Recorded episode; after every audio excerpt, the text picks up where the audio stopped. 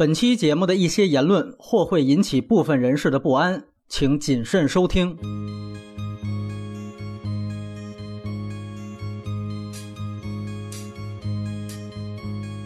这里是每周更新的反派影评，我是杨超。我是波米，感觉开场气氛应该很压抑才对啊，反正后面压抑的地方多的是啊。先欢迎杨导，这期就我们两个人，一般请到杨导俩人就够了。其实我往回一数，发现杨导每次来聊的节目类型还都不重复，有动作片《谍影重重五》，灾难片《萨利机长》，音乐爱情片《爱乐之城》，包括体育片《摔霸》，以及上次的政治题材《一九八七》。那么这一次又是一个新的类型啊，惊悚片，确切的说是鬼片。遗传厄运，那下次您再来聊，得聊一喜剧片了啊，找个西红柿什么的冲冲喜。充分表达了我对这个类型的热爱。对对，然后微信号最近仍然保持每天更新。这周内地上映的最受瞩目的漫威新作《蚁人二》，我们上周五已经在微信号。通过短语音说了，同时说的还有另外几部出资源的高口碑电影，比如《升级》和《瞒天过海：美人计》。所以有兴趣的，欢迎加微信号收听。《遗传厄运》是今年，也就是二零一八年年初圣丹斯电影节首映的第一爆款电影。入围了圣丹斯的午夜单元，这个片子好像全程就是在圣丹斯旁边的盐湖城拍摄的。那当时负责我们剪辑的思源也代表反派影评去了圣丹斯。那片子的北美分级是 R 级限制级，这个没有删减概念，因为不可能在内地上映。片尾呢没有彩蛋，格式是二 D 数字彩色电影，数字中间片是二 K 分辨率，国别是美国，主要出品方是颁奖季现在的新贵 A 二十四。他们是最被看好取代维恩斯坦地位的一家公司。去年的奥斯卡最佳影片《月光男孩》，今年多项提名的《伯德小姐》，都是由他们公司发行甚至是出品的。他们在遗传厄运之前，也发行过很多备受瞩目的惊悚片，比如《机械姬》《女巫》《黑夜造访》和披床单儿的那部《鬼魅浮生》，很多都是从圣丹斯直接淘宝来的。影片没有对应的具体的原著。而且这个是该片导演阿里艾斯特的长篇处女作，他之前只有三部左右的短片作品。而《遗传厄运》的编剧也是导演本人，而且署名也只有他一个了。那主演方面，大女主是来自澳大利亚的托尼·科莱特。她也是妈妈专业户啊，在《阳光小美女》里面就演孩子妈，早年间更是凭借沙马兰的灵异第六感的孩子妈一角拿到过奥斯卡最佳女配角的提名。众所周知，那也是一部鬼片而父亲的饰演者是老戏骨加布里埃尔·伯恩，他是非常嫌疑犯的男主之一，也是美剧《扪心自问》的男一号。而这对片中的夫妇也担当了本片的监制。那大儿子的饰演者是九七年的亚历克斯。沃尔夫年初啊，他演过新版的《勇敢者的游戏》，看过那片的应该知道，那片大玩换体梗，游戏里面成为他身体的就是巨石强森，这完全是一个逗逼角色，可能和这片唯一的联系就都是换题梗了。这个电影当中和女主半路认识的那个老太太的饰演者是安唐德，他几乎是同时间。出资源的另外一部北美高口碑的圣丹斯系电影《美国动物》里面的图书馆管理员，因为我是同时看的，所以就感觉和这篇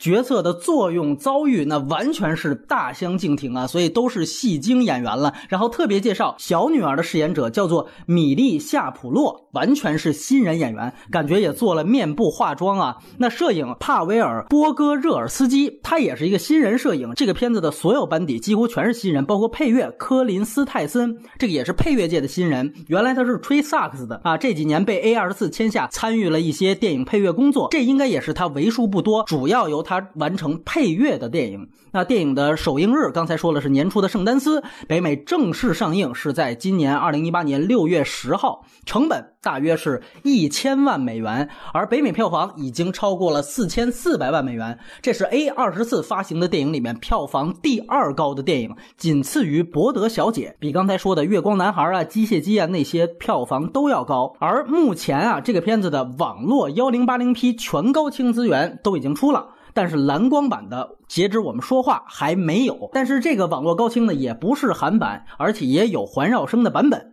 字幕呢也已经有远见和天天美剧两家出了，这两家呢就互有短长。天天美剧呢主要是它前后中加一些它的水印，这个可能比较反感。而远见呢，说句实话，它的字幕的效果应该说是不如天天美剧的要好的。这个主要对比在书本上的一些翻译，天天美剧的版本要比远见要详细，其中涉及到最为关键的做法的规则。天天美剧当时对那个书本全文做做了翻译，这个对于大家理解影片来说比较重要。而远见呢，它起码出版翻译呢，其实还是有很多尝试性错误，比如说里面已经很清楚的交代，那个是女主角的妈妈。所以应该翻译成外婆或者姥姥，但是他还出现奶奶这种，包括他说你让我去死，他翻译成我不想死。书的翻译是不是有一个特写镜头？那书的整页全看到了。没错，没错，没错。他只翻译了用黄笔套出来的那一部分，非常明确的意识到它有问题。所以呢，如果说大家对于翻译比较在意，那我推荐你看天天美剧的啊。如果你更对这个资源不能被任何二维码污染，别前后加什么广告，那我觉得你看远见的版本，甚至你直接看。生肉那是最好的，这就是所有影片信息。下面呢剧透线，建议你呢看完再听。那咱们都先说说亮点吧，杨导。首先这个确实吓到我了啊！哦，我算是一个恐片的一个发烧友，我看了相当多啊。恐怖是我的两大 favorite 类型之一，另外一个是神幻。上一次能够被这种恐片吓到，还是真的是蛮久以前了。尽管我也会被像啊坠入地狱这样的 B 级片的经典吓到，嗯啊那种惊叫式的，如果做的足够好，足够巴洛克华丽，啊效果特别棒，我也我也会非常开心。但是那种效果和那个肾的感觉是不同的，嗯，因为我们最终看恐片是要追求这种心理上的巨大的未知的那种恐惧。而不是已知的那种华丽式的那种惊吓，嗯，那种惊吓有的时候我们也需要啊，外在的东西。当然，我必须得讲，《遗传厄运》没有达到我最害怕那个程度。OK，啊，那个是什么？那个就是两千零一年的《午夜凶铃》。哇！但他们俩很像。那为什么他们都能打动我？是因为这两部从电影的质感上来讲。都是那种把他们所拍摄的离奇的超现实的东西当做现实来拍的一个典型。《午夜凶铃》全片连轨道移动都没有。这个片子呢，我们还看到了非常多的推轨镜头，缓慢但是很克制，很克制，几乎把推轨拍成了那种静止凝视的感觉。这是整个这个电影它的这种克制，它把这件事儿没有带出任何一点夸张来炫耀，这是最关键的。恐怖片最怕的就是一上场就是 那种啊啊这种声音。基本上来说，我对他的这个视听。语言所营造的整个的这个影像世界是满意的，尤其是他在母亲的那个幽灵啊，那个幽灵，说实话，这个技巧不是很高级。我们在那个叫一个电影叫 Light Out，关灯后，关灯后就是灯一灭，灯一熄，对啊，利利用这个阴影营造那个效果，我们见过这个这个手段。但是他前面做的这个铺垫，拿出母亲的东西招魂，书的那种那种小音乐，细碎的音乐，非常非常轻声的来塑造人物的这个情绪。铺垫都很好，那个我也觉得本来是没什么，但是他其实有一个反打镜头去照女主角，嗯，其实他站在的另一边就是鬼魂本身所站的位置，哎，说白了那个其实就是一个鬼魂的主观镜头，哎，那个镜头反过来那个镜头，我觉得是好的，反反而是好的，这你就正好提到了这个最关键的一点，就是会拍的导演啊。最根本的一个指标，就是最难被普通观众看清楚的一个指标，就是景别这件事儿。你反打的时候，很多人都会直接打一个近景，对。但是他打的是那鬼魂，他的视角，他就把这个距离感拍出来了。他在景别上几乎从来没有出错。我更满意的就是他真正在一小时之后面对图穷匕现的时候，恐片最后你总得啊露出那个真容来。嗯，那个时刻他还是在利用最基本的景别的手法。那小男孩儿啊，半夜里起来。他妈藏在井深处，哎，对，那个镜头哇，聪明到极致。我看他一点错误都没犯。对，他从小男孩切过来是窗户啊，先不给被烧焦的他父亲。对，从窗户慢慢的、不着急的摇过来，看到这个父亲，他有意的避免了所有的我最讨厌的惊吓感。嗯，他放弃了那个傻逼模式，就是镜头的切点或者是动作的高点上给音乐、给强音的这种方式。这种方式在今天的恐片的影迷来说啊，都已经太 low 太 low 了。我们对这个东西的这种抗打击能力非常强了。而这个片子避开了所有这些问题，他从未给过一次低技术含量的惊吓。没错，这个呢，在好莱坞有一个术语叫做 jump scare，突发惊吓。jump 就是跳嘛，就这个其实是最典型的一个恐怖片的窠臼。它实际上是上世纪七十年代由魔女佳丽的老板，当时布莱恩德·帕尔玛首先开创的，就最后那一个镜头，本来都已经万事大吉了，然后他去上坟，然后一切非常美好，这时候从坟里突然伸出一只手。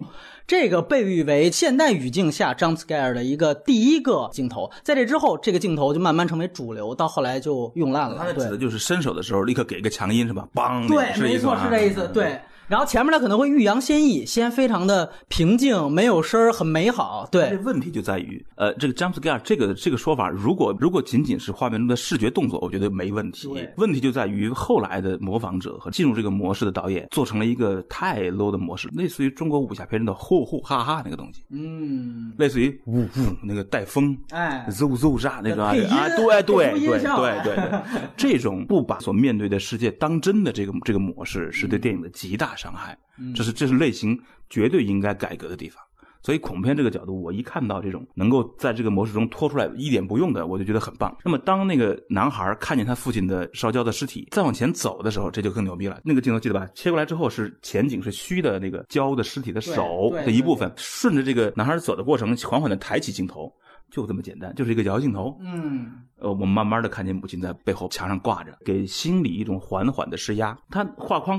看清的一瞬间，你还是会震一下，嗯，你的心里观众心里还是咯噔一下，但这个咯噔，观众自己发现的，对，不是配音啊，对，导演呈现了这个恐怖的世界，对，不是表现了这个恐怖的世界，每个观众不同的观察能力，咯噔那一下都不在同一个点上，嗯，所以他给了观众极大的这种这种享受感。而摇起来之后，我觉得最恐怖的倒不是那个挂的，因为那个挂这个形式我们也见过很多次了，这个这也是个问题啊。那个小模式它还没没的，因为你自从那个还利用了一些传统老套的东西，对，这确实是。自从那个午夜午夜凶铃啊，什么咒怨开始挂着之后，全世界都挂着这种。对对对。但是它反过来之后。顺着这个男孩摇到右侧，在景深处的小壁橱的阴影中间，那个怪笑的男人，哇，那个我当时就机灵了一下，嗯，我受不了了，我当时又回头看还有谁在工作室，发现没人了，我我就关掉，第二天才看的。是那是那哎呦 嚯，笑容把我彻底给我吓住了，我我如果再看多一眼，我都不行了，我就啪按了暂停，然后发现电脑故障，没法退出。太恐怖了，所以他在这个关键点上完全没有犯错。反过来再切男孩的特写，再切回笑男人的这个这个近景的时候，那个景别也非常节制。是的，在你看清看不清之间，那一组的镜头其实他全都是打埋伏的。首先往上一摇，他妈在那儿挂着呢。这个电影有一个特别好的地方，摄影的统一性。其实前面开始所有正常的镜头啊。他就开始用这样的方法，最后有出猛鬼是往上摇一个上摇的摇镜头。其实他前面很多正常的镜头啊，也经常上摇。这样的话呢，其实他跟观众潜在之间的前面迎合了一个默契，就是你看啊，我这上摇镜头在这我这里边是家常便饭。是是，我用十个前九个都没事儿。对，到最后我这儿挂一鬼。没错没错。哎，然后呢，你会注意到这第二次挂鬼呢，他的惊吓点也不在挂鬼本身，因为小男孩起来的时候已经。挂一次了，你这儿你再说看见父亲尸体，回去一看又挂鬼，大家觉得没什么新鲜。对对对。所以就您提到后边他那个真正惊吓点是壁橱那儿藏的那个男人，因为这里边会跟观众一个默契。你看啊，我这儿明告诉你了，母亲这鬼挂在左上角，踏实了，你会觉得嗯，这左上角鬼我都看见了。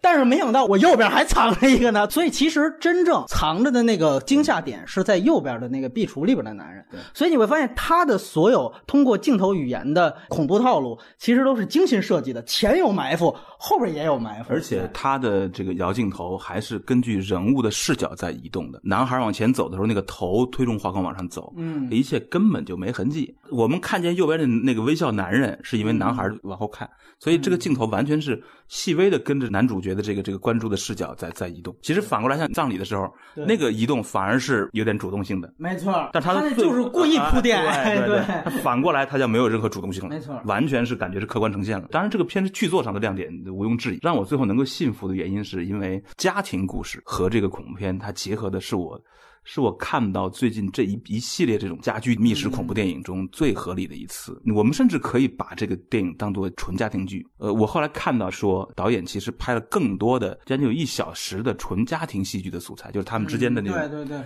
假设说没有超自然的所有的呈现，这个家庭剧估计也能成立。在整个这个剧作的这个流程中间，母亲跟儿子那场吃饭那场戏相当精彩。对，非常牛逼，非常硬，就放在一个普通家庭剧中也是很牛逼的。所以这个故事你既可以理解为是一个普通家庭遭遇了一个超现实事件，你其实也可以理解为什么家庭本身就是邪魔拜蒙神那个邪教，他们最想破坏的，他们的使命就是搞定家庭。我我看完这个片子之后，我就在想啊，就是为什么这么多的这个邪教片、家庭封闭家庭内的这种超现实恐怖片，为什么是一个很大的一个主类型？很多很多这种相类似的东西。我感觉啊，可能有这个原因，就是说，因为恐怖的来源是最大的恐怖是未知，是那种完全想不通为什么这样，而家庭是一个最大的已知，在人的生活中间，家庭是我们最觉得笃定、最理解、最了解的地方。那么，当这些最熟知的人物关系之间发生那种像啊这个电影出现那种完全不可理解的行为之后，那么像母亲最后倒挂在。那个状，我觉得那也是最狠的了。然后这个男孩抬头一看，那母亲拿那个钢丝，我操！嗯，其实那个动作本身，相比于我们看的这么多血浆片，不叫事儿。对，那难这个狠的在于说，这是家庭，我们最已知的家庭关系之中那种很可能完全不知道的那种恐怖的东西。那这一点对我们每一个观众来说，因为每个人都是家庭中的一个人嘛，他就会有一种深深的这种肾的感觉。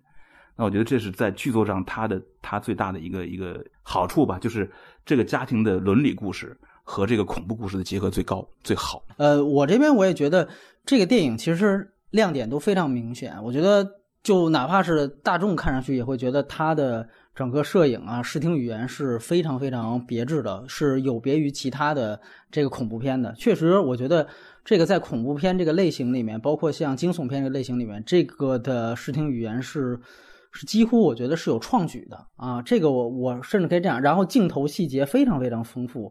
我这样说就是这个可能是这个类型在我不能再说太远了，就十年左右，这可能是最有创意的一次这个这个整个镜头语言的完成，然后甚至比他在身后还要出色。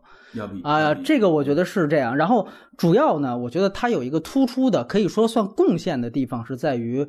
它所有的室内系的所谓横截面调度，就这些，我觉得是非常出色的。然后呢，我们都知道，它这里面呢其实是确立了一个微缩模型的这样的一个手工的职业。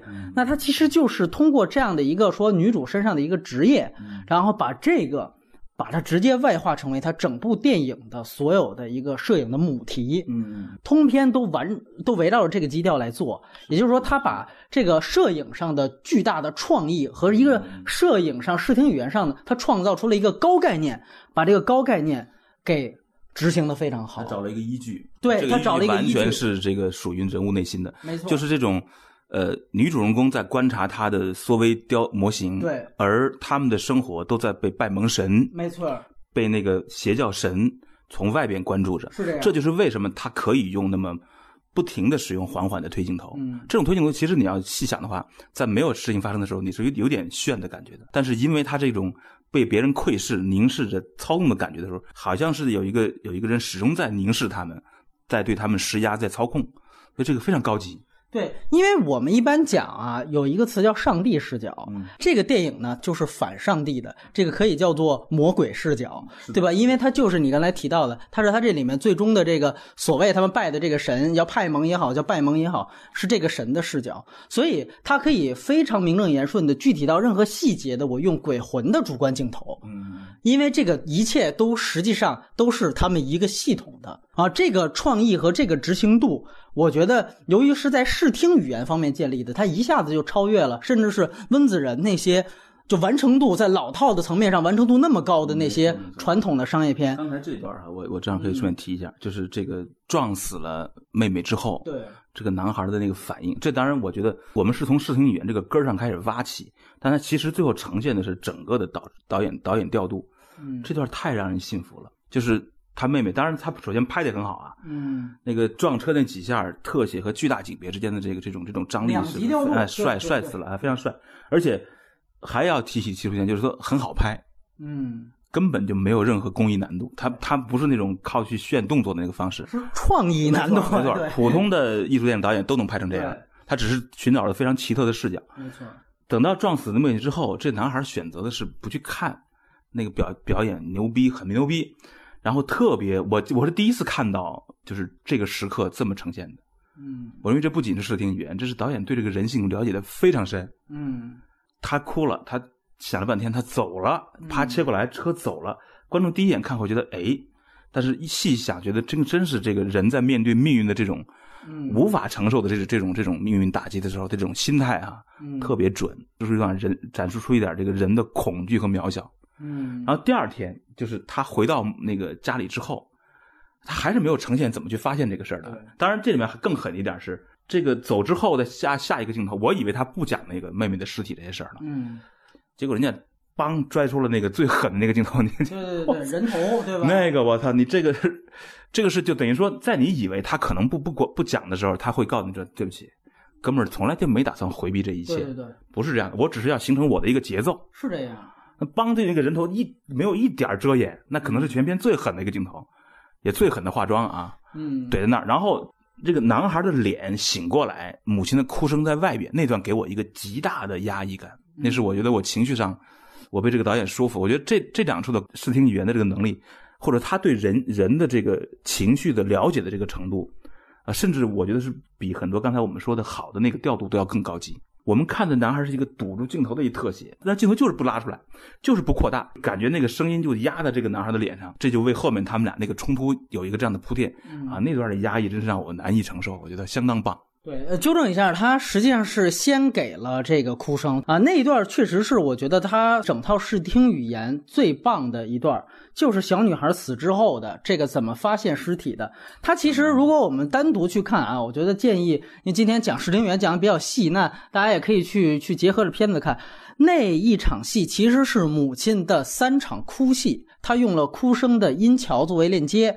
这个三场哭戏是这样：先是小男孩躺在那儿，第二天早上起来，母亲说我要去买点东西，发现哦，发现先哭，发现哭完之后，直接桥接的是他真正的哭戏。所谓字幕组翻译有错误那段，他就说你让我去死吧，那个就是真正的直面。然后同时这个哭声一点没停，他最后延伸到了葬礼。嗯，对对对对对，其实是三个不同的时空，但是这个哭声一直没有断。哭声当当 MV 去拍这段，知道哎，是这样。而我们别忘了，葬礼那儿还有一个更出色的调度，就是镜头随着小女孩的棺材一起潜入到地下，这个其实是非常关键。所以那一套整个它的剪接、它的声音、它的镜头。是都有亮点的，而且它非常好的组合在一起，这个整个显示了这个导演长篇处女作一个非常娴熟的一个调度能力。对，然后另外就是说，刚才又回到说他通过呃微缩模型建立的这一套摄影母题，我觉得最出色的就是所有的刚才提到所有的内景、室内戏的调度。呃，有吵架那一场戏，嗯，你如果注意到吵架那一场戏，除了本身在吵架的时候还是像传统的景别一样互相正反打之外，对，他在最后母亲离开餐桌，对对对对对对，最后的那个全景镜头是非常有设计感的。它实际上大家如果注意到的话，它是在左下角，它安装了一个离镜头非常近的一个灯，就是在那样一个远景镜头的时候，你能够就是清楚的发现，这个其实就是跟。他拍那些模型是一模一样的，是是。所以这个时候，而且他选的这个家庭的构造啊，就是说在美术布景上也非常有意思。他等于故意设计出来了一个门廊，不停的分区啊。对，不停的分区。他在分割空间上，这个在布景上也是别出心裁。他就尽量的把室内构架越靠近他们所建的微缩模型越好。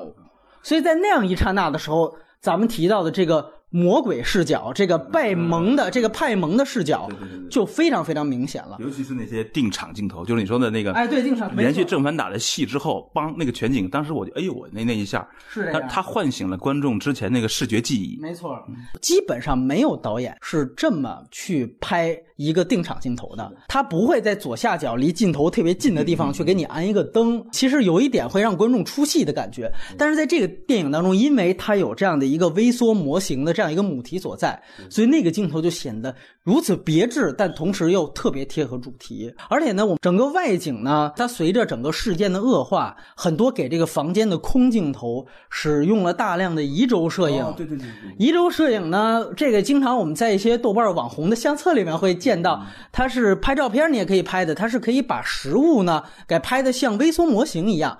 所以在这个电影，它不是一上来是这样，一上来你看它的整个整个外景镜头啊是很正常的。它是到事件慢慢恶化，真正这一家人像呃魔鬼的傀儡的时候。它变成了像假的，对，像小东西，就像模型嘛。对对对。所以这个我觉得是非常非常关键的。所以你会发现，这个电影它无论在内景还是外景，它都有非常别致的镜头语言的母题，并且把它。贴合到了它的这个剧情当中。刚才我们说了，它不是完全的炫技，就是在于它设置了这样一个派蒙的东西。说句实话啊，我对这一套它最后给出的明确答案，这是派蒙怎么怎么着，我其实觉得这个东西，呃，我是打问号的。我缺点部分谈，但是我甚至都会相信，就是我就是为了创造一个魔鬼视角，我在剧作上我硬造了这么一套东西来。最后给到你，包括呢，它其实还有很多的摄影的细节是在有表达的。比如说，如果我们有兴趣去二刷的话，你会注意到，在男主角撞死了妹妹之后，吸毒的这场戏，镜头是有一些蓝色的光晕的。这些蓝色的光晕，其实就和他真正给出来的那些灵魂附体的光晕，其实是有一个对照。另外一次出现蓝色的光晕呢，其实是用自然光做出来的，是什么时候呢？是。呃，女主角第一次她信了那个大妈的话，她去按着地址第一次找上门去。她在那个门廊的时候，因为正好是个逆光镜头啊，其实那有点不太讲究，这这也是逆光镜头。然后呢，因为有光晕，所以当时它也有一个蓝色的光晕一闪而过。所以你说这个逆光怎么怎么逆光还还拍？但是他为了做这两个光晕，你看就是这块。其实它就和它真正我们说那是电脑特效做的最明显的附体的光晕有一个结合，这两个就已经暗示了这俩人。哎，接下来可能会发生不测的东西，所以它是有大量的细节。你包括像外婆有这个鬼魂的主观视角那场戏，其实那场戏之后，另外一个镜头也很有意思。它衔接的就是女主角一个人呢，回到了她自己的房间，她还是一个这种横截面的调度。她脱了衣服，躺到床上之后，才发现她丈夫其实躺在旁边呢。其实按说啊，这个镜头不是直接吓你的，但是一般的电影像这种不是直接吓你的，它一般会按照传统的来。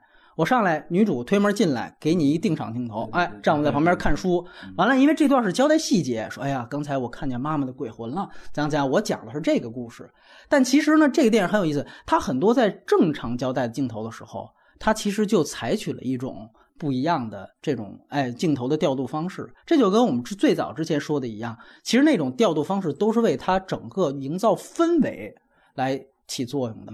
这些镜头都不是为了直接吓你，没错。而是为了有一个氛围的呈现，而是为了可能最后我铺垫几次之后给你一个惊吓点。它的它的长处在于，就所有这些调度的那种现实性。你比如说，像你刚才说营营造两次光晕的这个效果，嗯，都是一种根本不带超现实的情境下边，对，在现实中间抓到的一些一些小的效果。那这个片子最好的地方都是这一方，它不好的地方都是因为它离开这个现实依据去营造超现实效果。没错，没错。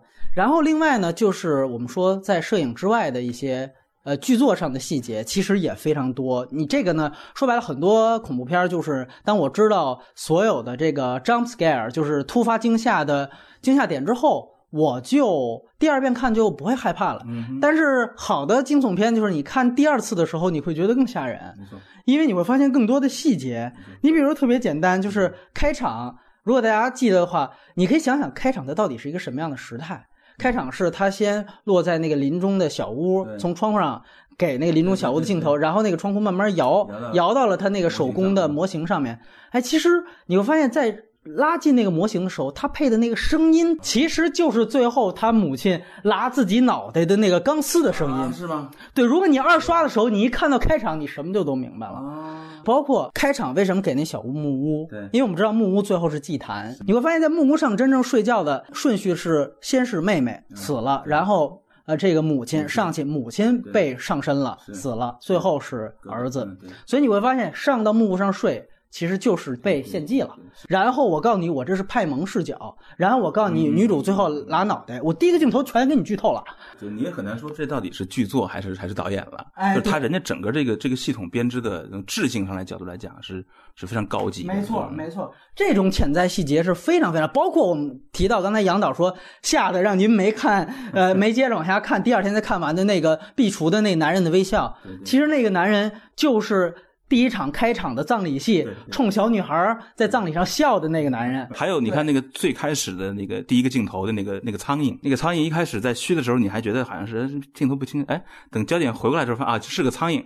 那当然是因为楼上那个那个那个对 对对，没错没错。你包括像等妹妹出事之后，去当时照她的那个画册，她不是喜欢画画吗？那画册上其实就画了一个戴皇冠的一个人。最后你会发现，哦，最后一场献祭的戏，那就是他们拜的那个雕像。你包括另外，我们说回到模型这一点，它有一点，妈妈当时其实是抢着，甚至要自己亲自为自己的外孙女母乳，然后他把那一段也直接就。露点的给做成了手工模型，这个就特别有意思，它就会比单纯的呀，我们说旁白叙事就要呃高级的多。因为说句实话，那个互助会那段它更多还是口头的，说出了大量的这个前后文细节，或者要不然有一些恐怖片的导演，他传统方式就是我回溯十年前啊，完了我讲一段，对吧？我讲一段不完了吗？哎，他这个不是，他这个说白了，我就是把模型。在我照模型同时，本身其实就起到了一个回溯和补充旁白的作用。导演想到模型这件事儿啊，他导演还是编剧吧？哎，对，同时这想到这件事儿挺牛逼的。这个事儿统摄了整个影片的剧作，是也也带来视听语言的一个依据。我看的过程中有一个疑点哈，就是我我也没有特别敢想清楚，他真正的目的到底是什么？如果他仅仅是想要最后要一个男性身体啊，一直强调这事儿吧，是吧？女性是不不完整的啊，我就要一个男性，那他直接后来是的，彼得你可以直接上身嘛？只有从我刚才从那个就是那个那个主题的角度来，才能解释这件事儿。就是这个恶灵，他真正的目的不是附身那么简单，不是真的找一个身体，而是说他必得摧毁这个家庭，所以他才会连续的附在女儿、母亲、儿子身上。这三个人都必须逐渐的疯狂，这个也就是这个老太太作为这个教主，她其实真正的敌人并不是说必须得附在女儿身上，到不了儿子身上，这个逻辑从头到尾都没搞清楚。嗯，他自己啊做了一些这个解释，让您的这个推断呢就没办法给他洗是在哪儿啊？他一来就刚才我说的，他的前文他说了，就是我哥哥，女主角说我哥哥十六岁就自杀了，怎样怎样的，所以那个你就可以想成就是。其实他外婆一上来就是想给他找一男的傀儡，但是可能前面没成功，操，人家一发现，我靠，你怎么折腾我，我直接我上吊了，这就完蛋了。然后呢，另外一个特点就是说，属于他开始也交代了一个前文，是说，呃，我丈夫自从生下儿子之后，觉得这个等于他岳母是个神经病，第一个儿子出来之后就没让我接触他。对对。然后我是出于愧疚，等于我生了我第二个孩子是个女儿，就这小女孩之后，我才放心的，就作为一个回报，我才让我妈带，等于我才让老人家带，嗯，结果老人家就因此控制了这小女孩，也就是说，他这两个细节的潜台词就是说，其实之前啊，这老太太一直就想直接找一男的，但是因为各种原因，她不没成。我们这里呢。呃，她的整个的剧作操作是从邪教的这帮教徒出发的，而不是从这个神本身出发的。你感觉这神他不论被解封啊，还是被复活，他得通过这群邪教的教徒，呃，一番运动、一番操作，他才能达成。所以你会发现，这反正他解释的这帮邪教教徒，就是尤其是外婆这个角色，他这个行为动机是这样。哎，所以但是这个呢，其实也有问题。我们放在缺点部分来谈。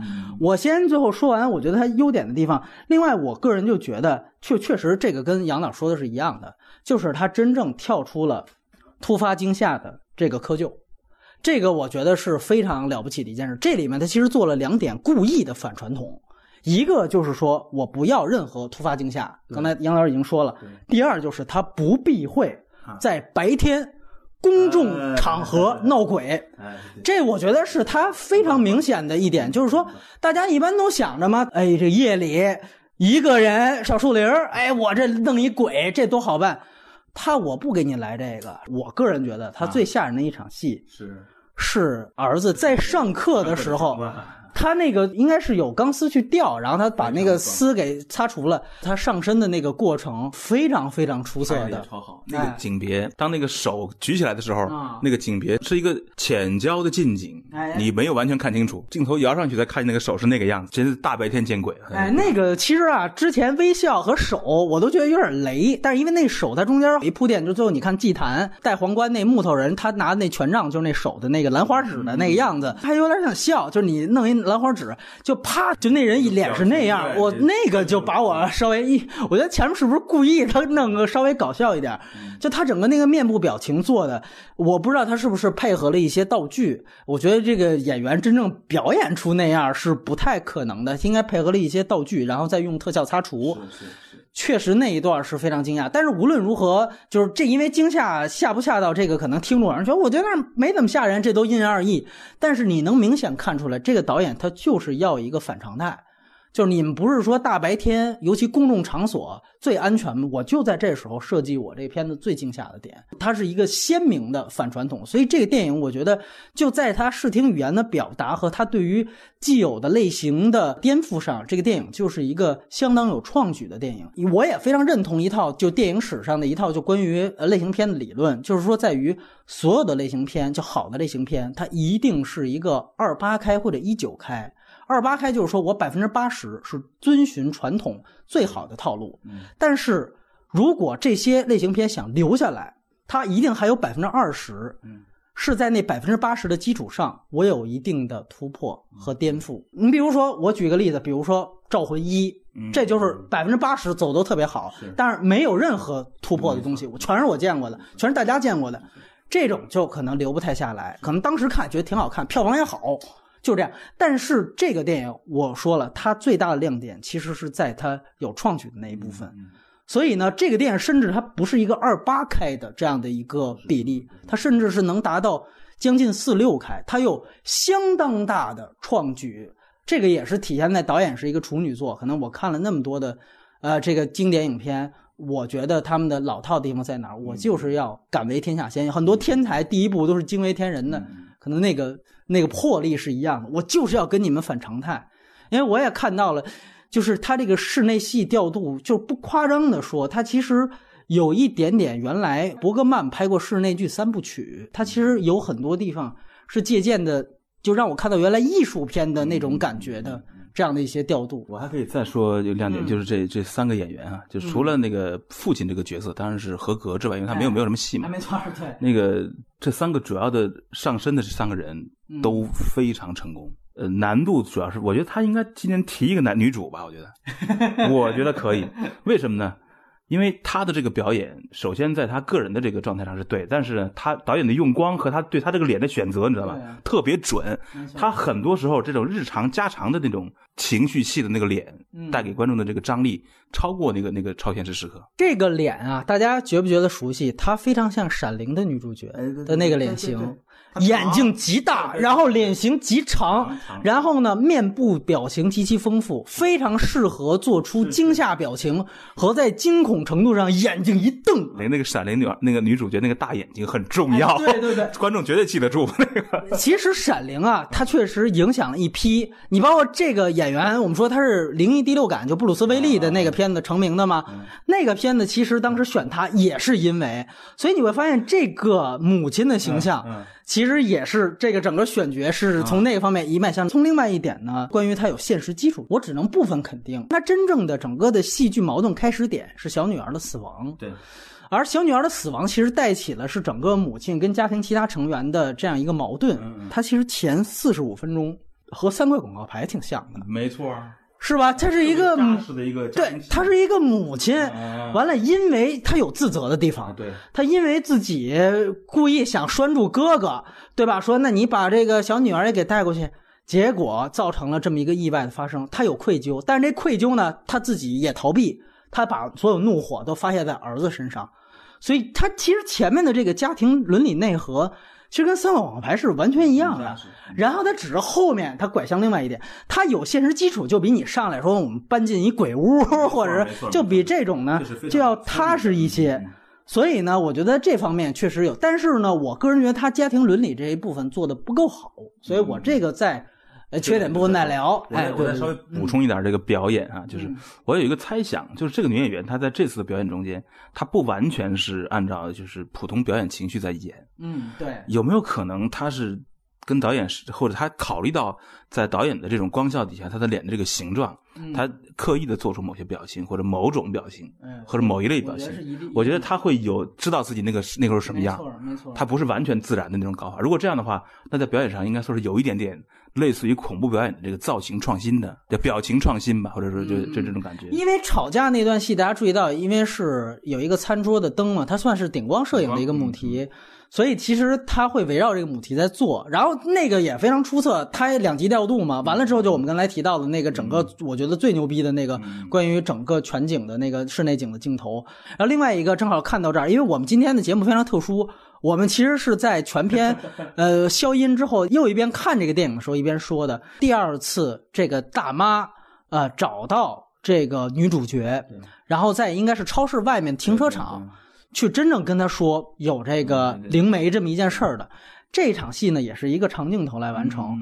怎么说呢？毁誉参半，但是你能体现导演非常好的一个野心。就是在于他其实是用的魔幻时刻，他当时是借助了夕阳的自然光线，开始的时候去照大妈的这个脸，然后让她实际上面向夕阳光，然后在她说话的时候，前面脸上是带着夕阳光的，然后这个时候大妈其实中间有一段，她应该也是我不知道是不是即兴反应还是真正一个走位，她有一段有一点情绪失控，假装情绪失控，她说你等会儿，他往景深处走了走，然后这个时候其实镜头跟着一个变焦。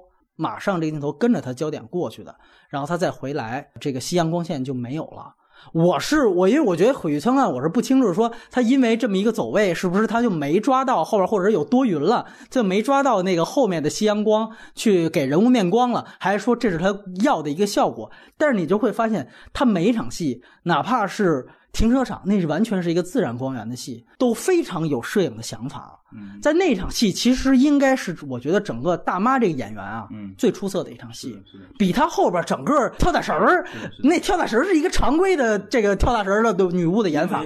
那场戏其实是。要演中演啊，对吧？对，因为这个戏是这个大妈非常主动来勾引他，来忽悠他，没错。但是导演想要藏住这种忽悠感，对你不能开始让观众知道。所以他的这种这个长镜头一开始跟着这个女主人公出来。在远景中看见的大妈，这种自然感觉出来了，然后跟着她走过去，不不换镜头，拥抱，对对对，整个就感觉像是一个自然的一个这个书接流的一个，就是一个巧遇，没错，用镜头来来掩盖的这一点。他其实那个镜头非常反常，就在于应该用的是斯坦尼康，就你电影当中没用过斯坦尼康，你要是给。影迷看的话，其实也能看出来他有这个意思。超市出来，那就是一个最日常的拍法，没错。就像两个人，哎呦，街坊又见着了，哎呦，老李，对吧？其实他就是用这种日常去遮掩这种反常，所以他所有的镜头语言，不管他最后的呈现是不是说我早就看出这大妈有问题啊。这个安排了一个小的桥段，就是他为什么来超市，是因为前面他这个工作不是落落后了吗？小标签 keep walking，加油，然后就买超市买自动鞋，对对对对对，就把观众骗的，就是死死。是是是，他其实就是手工，而且他不断给出那博物馆那边给压力啊，对吧？然后呢，我们就交换意见，今天吹的也是比较狠，来来聊聊这个片子的问题所在。来，杨导，嗯，呃，我啊，在我从观感上来看，我最期待而他没有做的一点非常明确，就是这个缩微的模型。嗯，呃，所应该造成的这种近和远之间的恐怖感。嗯，我一看到那个模型，它第一个镜头那么明确的从这个树屋摇过去，哎，推进去，然后他把那个模型里面直接变成真的场景，这个我立刻都能想到，这是一个比较正常想到的。对，那么他在第一个镜头里面既然这么做了，嗯，那当然他在这个视觉的结构里面就应该藏着未来，要在这个里面在。真真假假里面，你以为是真的，其实是模型。突然间，在那个人后面出现一个巨大的眼睛，原来是他在在雕琢。对对，我的看法哈，就电影的最高级的恐怖感，其实来自于空间的。嗯，他现在营造了一个这么牛逼的空间的一个结构。嗯，屋子、和模型，甚至模型跟屋子很多地方是一样的，那他应该在这里面营造一些恐怖感，而恰恰同时又在一开始就告诉我们说，这是一个邪魔视角的这种可能性。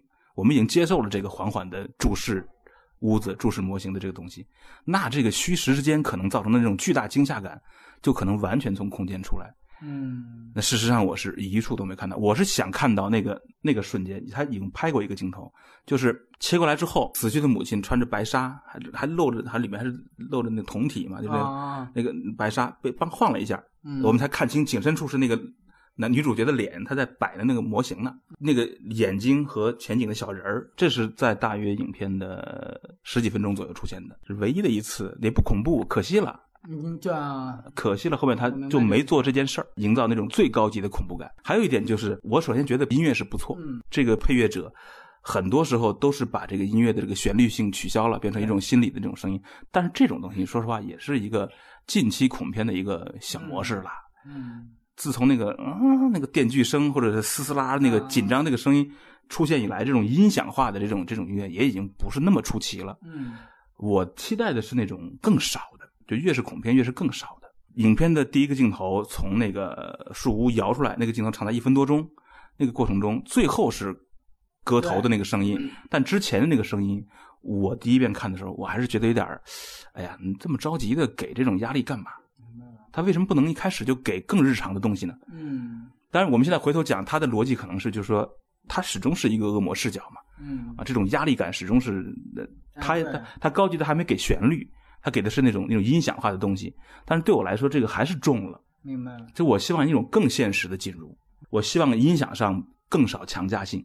现在他其实还是有一点点强，甚至我刚才回想哈，就是我们说他通篇没有那个降谱，可能有一点点母段，好像有一点也有，就是母亲挂在那，不是看见微笑男人了吗？等再回头一看，母亲从那个景深那个窗帘后面梆跳出来，那下好像他也给了一下重音，给了吧？嗯，那段母亲追儿子那个镜头稍微的有一点点要露馅了，是是，因为那个你你你你觉得没什么可看的，对，那种追是最没意思的。当然你不知道那个意义在哪儿，就是因为 说白你是瓮中捉鳖了，你怎么着你都得死，是是是。而且呢，那一段吧，其实它有两段有技术缺陷、技术硬伤，就是在那一段你说追完之后他不。是一下急中生，上了天花板之后，他把梯子一抽，上楼抽梯，然后他不是整个母亲贴在天花板上，在那儿当当当用头敲吗？厉害！那个敲的头的频率和他敲的那个画面，其实声音对不太上，因为他太快了。但是呢，第二次我再看，我说你这儿 其实技术硬伤。另外一处呢，第一次看就有问题，就是大妈给他展示通灵，不是要走的时候，大妈跟他说句话，拿这单子，你照着上面咒语念，就在走廊。里边给他塞单子的时候，还说了一句话：“不是你杀死他的。”然后他说：“什么意思？”就那一段话之后，他补充的那几句，其实那个口型对不太上。哦，他应该是后期配音，觉得是不是说一些话更合适，就把原来的整个话给遮过去了。这个在中国的一些这个院线片里边是常见的。都不能，我都没办法有时间把这算缺点了。但在这个片子里面，因为它太精致了，所以这就算是一处这个技术缺陷了。对对。我还有一点就是，就是那个他第二次跑去敲那个门，他发现了他母亲的这个，呃，首先发现这个过程啊，这种每每个恐怖片都有那种啊，原来如此。我觉得这个模式，说实话，谁要能给避开了，我也会特别开心。本来什么都不知道，突然间发现了尘封的往事。哎，对对对，一般都是照片啊，什么符号啊，各种。这模式什么时候能不给了就 就好？是是是。那午夜凶铃就没有啊？午夜凶铃就是七天的事儿。那是他录像带，他有一录像带，对吧？就这种，我觉得吧，你讲的再好，他也就是一个你能还比对吧？就是一个宗教文化而已。嗯。然后呢，他跑去找那个老大妈，然后大妈不在，他想交代屋里的那个玩意儿，就是那个那个那个。但他又不，那都没进门嘛。没错，他他那其实又是一个超越人物视角。对对对，那个视角明显，他就是透过嗯人影啊往回拉镜头，拉出来给我们看。这都是导演有点有点不太有信心，可能是照顾这个类型片的观众哈，或者美国普通观众，包括最后的那个就是已经附身之后的。那那段解释，那个太明显的没必要嘛？那个那我们都完全清楚这个事儿。他那个就这么这么多暗示，他还要万岁拍蒙，你就是拍蒙，你就是查理。我觉得最不堪忍受的是他母亲飞起来 进入树屋那个镜头。哦，我我不知道在这个电影中怎么会出现这个时刻。他从任何一个角度理解，他都还有当然母亲就是那个啊，母亲飞过，威亚是吧？对，就是是这样，就是他第一次母亲挂在那儿，那个镜头很棒。但是转头他一转头，母亲从后边，他我觉得他也觉得有点线，或者他也怕露怯，他给这个前景深，后边给虚过去了。但是那个虚过去也挺二的，对对对，肯定有人笑啊，对，因为他那个动作 有点尴尬，那个玩玩的有点过。导演可能他的尺度还在，他觉得那可能是一种微笑，男人就一点都不过。你看那个微笑，那个太吓人，那个那个太准了。后来等到那个男孩，其实我当时其实你知道，我第二遍看的时候，我也觉得那儿特可惜。我觉得你给个影子可以啊，对对对，对吧？但是他又觉得是不是鬼就没影子什么的，所以他可能都想过，他觉得就得这样飞。从打母亲开始追开始就没法看了。对，那就像你说的，追根本没有目标。是你最后的目标是把自己弄死吓死这个人。戏就是逻辑是，这个邪魔他其实要的，他要直接附身就可以附，但他想要附的话，前提是。这个人的心智必须因为家庭的毁灭而崩溃，可能是不是这个逻辑啊？呃，音响方面，我是觉得他的很多地方还是在模式之内的，哎，就是那个逐渐加压的那个那种非旋律化的音响的那种底噪声，嗯，这个用的也太普遍了，也也相反，有很多微妙情绪的时候，那个配乐是反而是准确的，那个小细碎的小花边是是对的，反正更高级，那种简单的加个底噪。那种这种哈，或者嘶嘶嘶嘶那种这种东西，其实现在也已经成一个大大模式了。大模式，我觉得。呃，这个我觉得嘛，就因为我第一遍看的时候还挺受用，它那个底噪是在于，就是我不知道大家会不会就看那个家庭音响的时候把低音炮开开。嗯。就我开低音炮，开低音炮的话，那个底噪其实对你冲击挺大，因为它正好那个频是给低音炮的。然后正好我家那低音炮我还不是放地上。我因为我家那构造有点不一样，我就放电视柜上了，它正好对着我，就你坐在这对着我，咚，那个东西一直给 那个对于你心脏，它其实说白了，它是促进你心脏加快的。那你要这个在影院里边吧，也会起到这个作用，肯定是这个样。但是你要反过来讲哈，那这种影响对观众情绪影响是生理影响，对呀，生理影响，对呀。所以这个事儿，我觉得如果朝这个路子走，也是一条僵化的路。没错，中国恐怖片哈，就是我我，但是现在我们最好的可能双瞳算一个。啊，可能不就是好的不多哈，对对对，那好的真不多。华语恐怖片里面，在华语的道教文化、华语的神仙谱系里面找那种音响的元素，什么时候唢呐变得恐怖了，就牛逼了，或者什么时候那个那个那个蜡烛的声音、香的声音，就是想那个招儿，对，这才是正正路啊！发掘现实中的逻辑、文化中的逻辑。那现在这种底噪，我告诉你，那每个调音台上都一大堆这个素材，我觉得太省劲儿了。哎。哎，还省劲儿，有道理。就说白了，就是心理惊悚永远好过生理惊吓，对吧？这个是完全没问题的。还有开拓观众对这种东西的感受的层面。嗯，那你我们，你有时候我们听那个唢呐，哒一声，有的我们中国人感觉是凄厉的，嗯，是凄厉的。外国人听可能觉得是纯噪音的。抗美援朝的时候，美军士兵的回忆录就说。哒哒哒哒哒，那种是美国人说：“我操，地狱的好家伙，就是特别可怕。”观众对音声的感觉现在还是太窄了，嗯，这方面有大量的可以挖，哎，它是存在在文化里的，哎，所以所以我就对这些东西不满意。我一我一开始听前十分钟，我觉得哎呀，怎么又呃镜头很好，但是声音好像还在模式里。我在缺点方面谈的可能更多偏剧作一些。对，首先这个片子大家怎么划归？我一直说它是惊悚片，它也可以算恐怖片，因为确实有血腥和恶心到你的地方。但是呢，这个电影它的悬疑线其实我感觉是一塌糊涂的。嗯，就是这个片子其实整个主线剧情你最后回想是比较粗糙的。嗯，因为我理解啊，咱们串一下这个片子故事，它主线啊就是邪教信教的这些帮教徒给派蒙神换傀儡，换身体这么一事儿，换体梗。那死去的外婆呢，等于是。从小就把孙女当派蒙的傀儡来养，但是呢，男的比女的好，所以呢，这个等死之后，他等于下了一盘大棋，策划了这么一场事故，最后让孙子成功，他的身体变成了派蒙的傀儡，然后让他复活。然后呢，这个换体的核心方法，嗯，就是说服他们一家人进行一个通灵仪式。这个通灵仪式等于成为了能够让派蒙附到他们家这些男眷身上的一个必要条件。那么这么一想呢，其实就像杨导刚才提出，他有一个核心问题，就是那女主角这个角色其实有点尴尬。就是你提到为什么他不一上来直接就去找到这个彼得，就是儿子本身。因为我们这么捋啊，就是说，如果杀小女儿是为了让女主角亲信大妈的谣言，因为更脆弱了嘛，然后去组织全家通灵，这如果都是邪教们自己策划好的，这都是预谋好的，那这样的目的也是为了让这个儿子。嗯，通过这个手拉手的通灵仪式，具备了被上身的条件，对吧？这是他最终的目的。那这就说明，那为什么大妈不直接去找他儿子，说服他去通灵呢？小女孩死的那件事情，表面上儿子才是最有负罪感的。他表现的其实也是异常的脆弱，电影也给到了。那如果说忽悠他说，比如说妹妹已经原谅你了，你只需要和他通一次灵，道个歉，这事儿就解决了。那如果你这么去写，那这样的话，派蒙可以直接就找他换体了。嗯，而这么写也是可以的，因为这个片子我们知道之前有这种丧亲的梗，最早的一个片子叫《威尼斯遗魂》，那是女儿死了，那个也是一样的，就是丧亲之后我有一个愧疚，因为回避的潜台词是这人已经死了，我把他害死了，但是现在我跟你说的一个条件是，其实他。没有远离你，甚至他没死。我这么忽忽悠你，你跟可以跟他通话，然后你可以跟他交谈，他实际上原谅你的。那这样的话，男主角会不会做呢？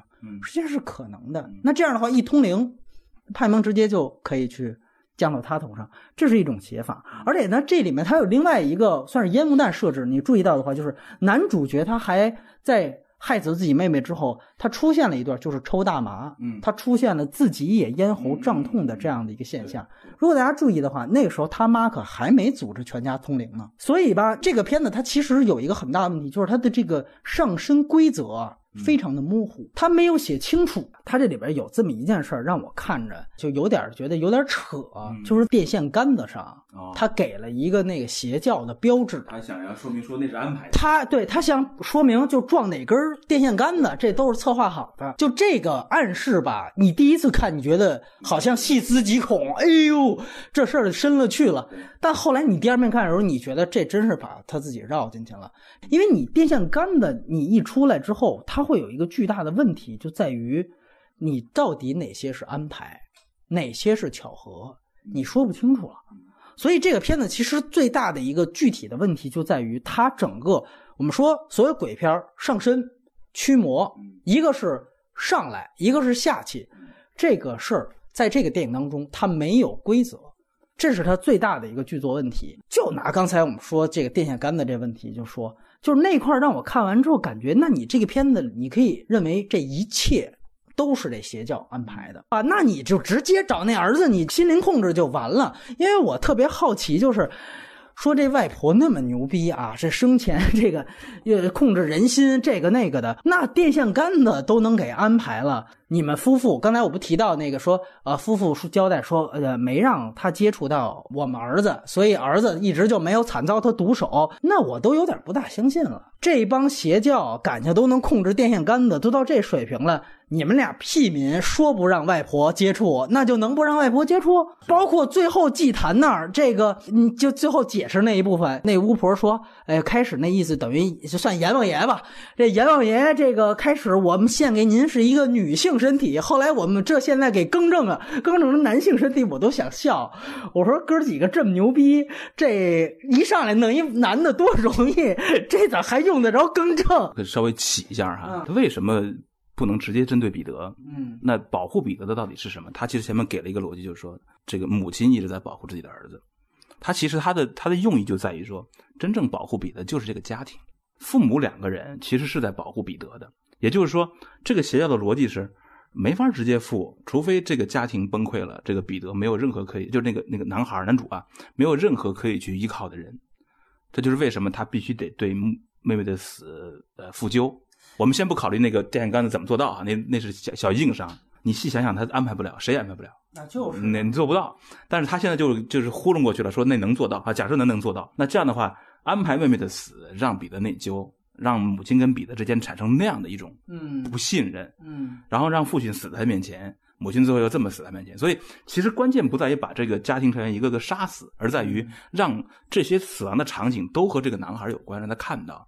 让他负疚，让他有让他让他有责任，这样这个人对于家庭的信念就崩溃了。这个时候，一个被称为阎王爷或者派蒙的这个神才能进得来，因为这个这个神这个未知的玩意儿，他觉得家庭这个东西是他的一个一个反对者。嗯我觉得恰好是他这个故事的大结构是支持的，他就应该这么写才对。我首先咱们说电线杆的那段啊，就是说为什么说安排不了？他有一个很有意思的一个细节，就是开始我们回去复盘这女儿这事件，它到底算不算个意外？就在于它其实给了非常充足的现实逻辑。是是就是开始葬礼的时候，他说他其实是吃带坚果的巧克力，他说会过敏，所以开始他有葬礼那场戏，说哦你这个巧克力不带坚坚果吧？嗯，然后说那正好我们没带药，然后其实后来呢，等于他哥哥在派对的时候是想甩开他，结果呢前面第一个镜头给了一个说那那帮人在那剁核桃呢，嗯然后其实就等于因为这事儿算是个意外。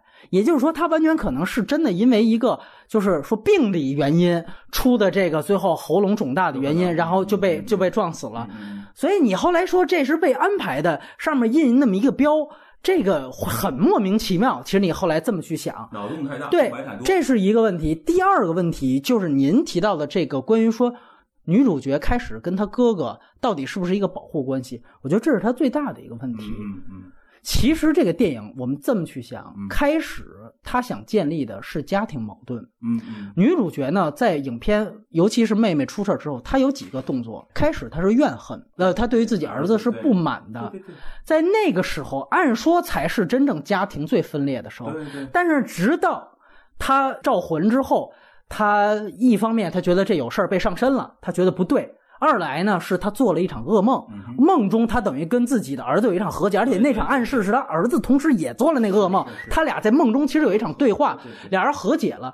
最后你会发现，尤其你会看到，就烧书那场戏是这个全片最大的一个问题哎，也就暴露了嗯。这个片子我刚才说的，它这个具体上身和驱魔规则嗯。非常模糊的一点。烧这场戏，我们这么去看，首先节奏太仓促不说，女主角完成了很多动作，你开始是先想上身，是完了后来突然就觉得，哎呀，这个上身不对，我得反抗。不对是一个动作，第二是他不对之后，他还想舍身取义，对舍身取义那可是第二工作，这都巨快。对对，然后，然后就整个就失败。他等于转这个仓促，我们就先放一边。二来就是他没有统一规则。按照他前面交代，他有一场戏是他烧这本子，对是说本子着火，他着火，女主也着火，对，这个好像是规则。嗯为什么呢？因为本子是一个通灵媒介。是开始那媒婆说的很清楚，媒婆那段不会蒙他，因为本来就是要骗他去进行这一套召魂仪式，而烧掉这个通灵媒介带来的负面影响，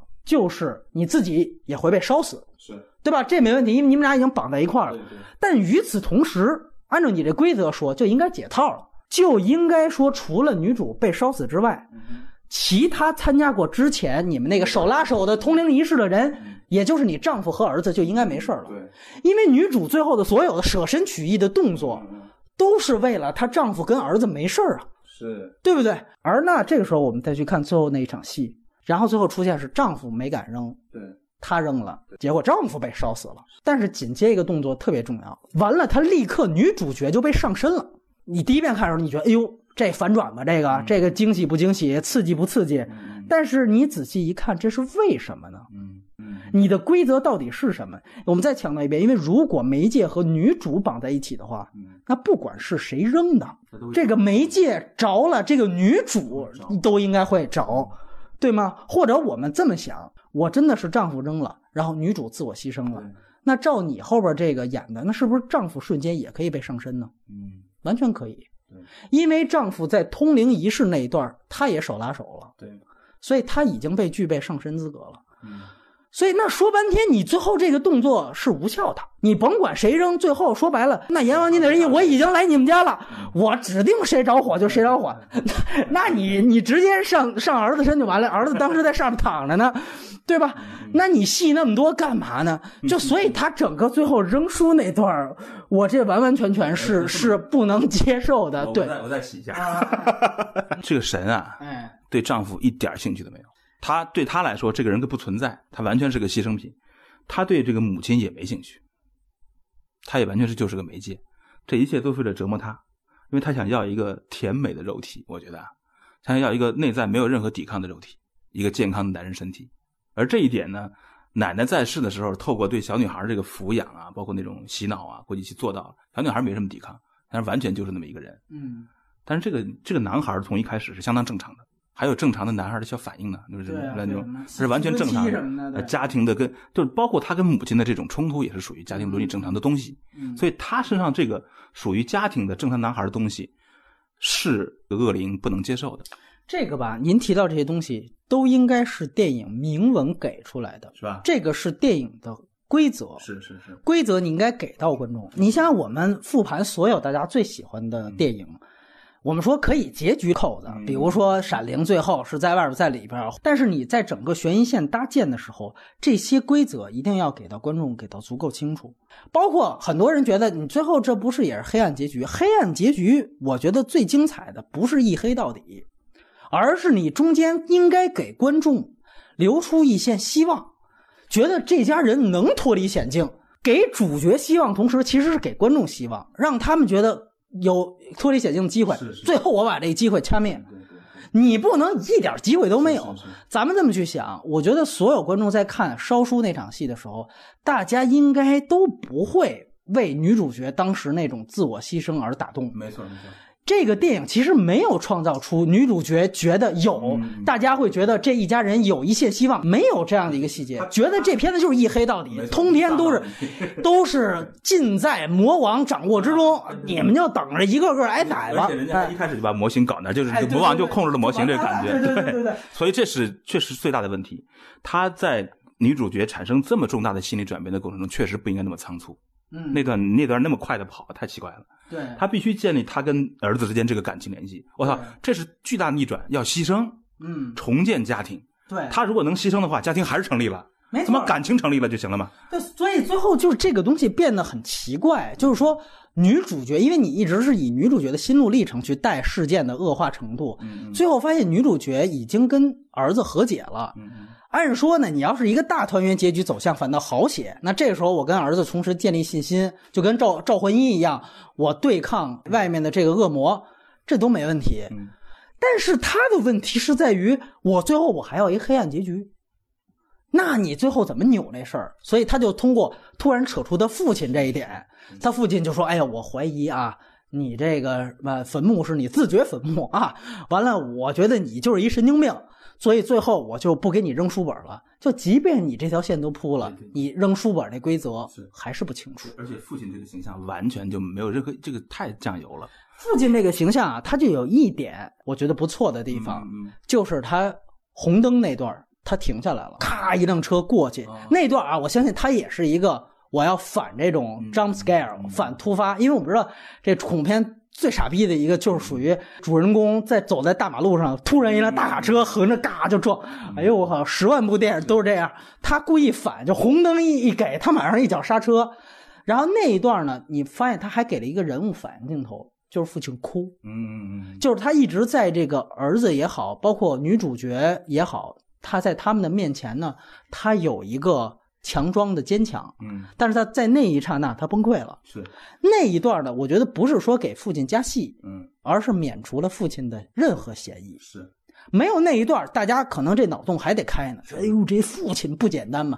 但有那么一段，是。这个白莲花形象就确立了。对，这里我还想就是有一个疑问，就是我一直没搞清楚的这点，就是女主角到底对她母亲当年的邪教教主这身份。有多少知情？我觉得这点，这个剧作有可能埋了一个，有可能是这样，就是说他可能处于一种精神分裂和主动失忆状态。你听他在那个那个那个互助会上回忆的时候，他其实什么都知道。对，正常人的话，他可能，你说那照片，他母亲的遗物，他以前没看过。不不不，他那块儿他不有一铺垫吗？就开始他见着他。那个母亲鬼魂那段，他前后他不是想去翻那箱子吗？然后一发现什么驱魔术啊，这逼那哥，他就烦了，他就给关上了。但是说主动失忆呢？哎，但是说句实话，那段确实仓促。就是说，你母亲的相册你都没有看过。葬礼上那第一段发言，我母亲是一个我没有人可以了解的人。我现在谈论她都觉得是一个冒犯。这非常奇特的母女关系。这种就我们从常情来讲，最可能的是主动失忆，就他其实什么都知道。嗯，所以他其实是处于一个既在救儿子，同时又被母亲控制要害儿子这个这个这个交战之中，这种可能性存在不存在？但是另外一个问题啊，我觉得也没有处理好。如果我们说他什么都知道的话，他根本就不可能会上当。一来就是那个毯子，嗯，他是第二次去，他才发现，哟，这毯子怎么跟我妈那那么像？嗯那说白了，如果他什么都知道，第一次看他应该就觉得不对。他当时怎么就只稍微问了一下总之是个问题。但是呢，他这里边铺的一个就是，因为他连续两两次丧亲，对，我的设定就是这人他已经不是一正常智商状态了我是一个破碎心灵的状态，我可能就就特别信。但是这里边他有另外一个人设问题，就是在于到底他那个时候是呃迫切的与自己女儿建立对话重要，还是怨恨自己儿子的那个情绪重要？嗯嗯嗯这里边他其实那个人物的转变也太仓促，就是说他一方面他前面是你觉得他被上当的原因，就是因为他太想跟自己女儿见到了，但到吃吃饭那段戏，你会发现他对于他儿子怨气又特别大。然后紧接着来一场做梦的戏，他跟儿子怨气就和解了，然后马上他就要为他儿子挺身而出了。是是是。这四场戏是连着的，完成了四种不同的人物状态，放在一个家庭片当中，这可能是需要四年完成的事情。是的这个片子四个小时他就完成了，就这个女主的人设也是一个这个女主人设的里面，这个这个摇摆，这个这个黑白两两个都有啊。哎有一个证明就是跟你刚才说那个情节，嗯。就是他在女儿死之后，而且是儿子的过世导致女儿死亡之后，迅速的做了一个模型，对这根本就不是正常人，这就是你都可以，这已经疯了。对我觉得我我看那个情景，我觉得我的我那我是最恐怖的一瞬间。对啊我对这个人瞬间就知道他他会不会这个就他是用这个情节告诉我们说，压根儿就不是正常的。哎，然他那个情节，那个时候就是他被母亲或者是被谁附体的那个状态，才会去那么来来。我就是客观中立的看这事情，我靠，嗯这就不是家庭，不是人，我操！然后呢，你会发现，呃紧接着他又舍身取义的，啊最后又为儿子又要献身。是的，这打摆子这玩意儿，对，所以那你最后干出的是个光辉母亲的形象，你要前面是个神经病了，就反正你这个人设跳跃太大。你知道我另外一个解释，甚至我当时都觉得呀，最后跟她丈夫说。就说的那段话，我要舍身取义那段话，好像就是引诱她丈夫，就是故意不敢扔，完了她自己扔完，就是要害死她丈夫。就我当时甚至有这么一个脑洞，就是她那段话整个就是为了最后烧死丈夫的。但是后来我一串她前后文的铺垫也是是解释不清楚的。那段对话就是在课堂上那个儿子的那个课堂上的一段话外对话，关于英雄的，这到底什么才是悲剧？是明知不可还要抗争，还是有选择还是没选择？对对对那段话其实也是一个可能的题眼儿。对，那么那段话到底是在说谁？我觉得不是在说，不是在说儿子，嗯，是在说母亲。那如果我们把那段话放在母亲身上的话，就就可能反正刚才我那个逻辑就是说，这母亲其实从头到尾知道这一切是为他妈安排的，他妈的目的就是为牺牲这个家庭，最后嗯让这个儿子失去所有亲人，嗯然后对家庭彻底的绝望，最后才能附身。而这一点，母亲我都怀疑，甚至可能是接受的，就是他被脑控了之后，或者怎么着哈、但他可能是在这种巨大的命运压力下，他做出了一点点的小反抗，就是我们看的那点某偶尔闪光，他其实是无力反抗的，这是被注定的。这这会不会是他的这个大剧作的一个大外延，就大的一个一个架构？就我们这样说，呃，如果是一黑到底，如果是这样，就大家都认命的话，嗯他的所有您提到的这种所谓家庭内核啊，这个东西就不存在了。嗯嗯就是大家想想，如果说这个片子它有一定的现实性的话，无非就是说遇上鬼大家都没遇上，嗯但是这里边遇到的说两代人之间的吵架大家都有。但如果这个片子我的整体的解释就是、真正的终极解释就是，呃，他们都是被安排好的，他们都是见着恶灵，最后就全都认命。嗯嗯我是一宿命论吧，嗯嗯就这么一个的话，那就大家就看，就说白了，就跟看那《死神来了》一样，看一千种死法就完了。这东西它就没有现实性了。抗争在对对，它这人性抗争在哪儿？就这个呢，我们说有的时候你把 bug 给堵上了，你把硬伤堵上了，你电影的现实性就没有了。所以母亲的这个抗争确实是属于一种非常有点打摆子的抗争哎，他的他的这个逻辑不贯穿，对嗯，这可能是他很大最大的问题吧。然后另外呢，其实就是他最后的这一套整个宗教的这一套真正因为我非常认同一点，就是您提到的，就是最终的终极恐惧来源于未知。嗯有些片子我就不喜欢他最后把所有东西都引向一个实证。我告诉你啊，不仅我告诉你最后的这些事儿，它的终极 BOSS 来自地狱，我还告诉你这地狱这神的名字叫派蒙。然后这派蒙他是哪儿哪儿的，是地狱八大王之一。哎呦，我这就是我全都给你交代倍儿清楚。完了之后什么功能，干嘛的？我因为我第一次看完，我对这事还挺感兴趣，我也还查一查，就这拜蒙啊，派派蒙是什么东西，我就知道派拉蒙，这派蒙这这第一次听说，我这查 查一查，后来发现啊，他自己也给改了。派蒙原来是有一本这所谓就是恶魔学里边的，就是也是神神秘学的其中的一些，就是那种这个好好这这个这个巫术的一帮人写的一个叫做《所罗门之钥》，也叫《所罗门小钥匙》。这个都有误传，传说是所罗门王写的，这个都是托传是他写的，没有这事儿。完了说里边就这个书里边写了说有所罗门七十二柱神啊，七十二神就跟咱们里边什么五百罗汉什么，哎四大天王就那意思，哎，然后他是七十二柱神里边其中的至上四柱之一，就是七十二柱神里边的这个最厉害的四个。他按说这网网上还有排行榜呢，说战斗力是排第二名。这个我看还有很多 A C G 啊，就把它给这个 Q 化了，就是放在了各种《龙与地下城》这种游戏当中。所以你你要是但分一搜，你会觉得就这东西它特不严肃，你知道吗？是一特二次元的一东西。完了呢，然后你对应吧，你还对应不到这里，就人家里边呢，顶多说有一个。呃，它有一个叫地狱七魔王，对应的是圣经七宗罪，有这么一个恶魔学对应。他这里边写的是地狱八王，等于生把这个他自己说的这派蒙给安到那七王里头了。派蒙呢，要是有一个至上四柱，那也是四个王，就是他都对不上。就这些东西，最后给他实锤之后，是是是是，就弄得就有点中二。所以我就最终我宁可相信，就是他必须得制造一神。我为了去输出我一套视听语言概念，就这儿一派蒙视角，我可以理解。剩下的呢，我是真不接受他最后这套神鬼观。当然，而且这也恰恰是这个，呃，他不能迈入真正杰作的这个原因。他没有，他没法像《午夜凶铃》那样创造出那个景和女人的那那种那种感觉。日本来自日本文化的一个关于女鬼的这个概念，嗯，最后在影像成了一个经典形象，开创性的，嗯，新的形象多多少年再没有建立起来。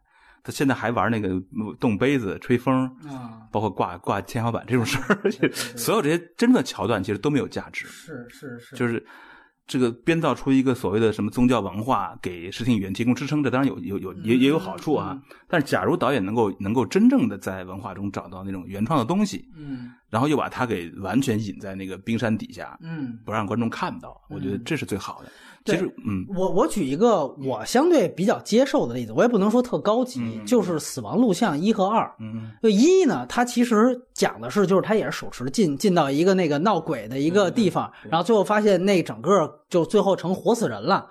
然后他二呢，他其实是解释这一闹鬼的楼到底是怎么回事，他给他了一个宗教起源，一个世界观。所以他发现，其实这楼啊最隐蔽的那个是是也是一邪教据点嗯，是也是就是最传统，他不是没弄一个什么派蒙神，他就是最传统的就是拜撒旦教。然后他当时就等于研究，他是那帮人是研究。怎么让整人间变成地狱？嗯，然后他最后是把撒旦，他真的也是一个复灵的过程，但是他真正的说实际操作就是把人间都变成让活死人一样，就变成活死活死人的样子。等于他是把国外的那种活死人的僵尸观，就全世界都变成活死人了。最后给他和拜撒旦教的这个事儿，给他两个装一块儿了。所以我大概能明白，就是那个片子最后那意思，就是为什么这些人要。最后没让洞知真相的那应该是电视台的女记者走出去，最后还反倒把她也给附上恶灵了。原因就是因为这个，实际上你知道我们的这个原因根源了，我们就是让撒旦重返人间。然后那撒旦重返人间的表现形式是是什么？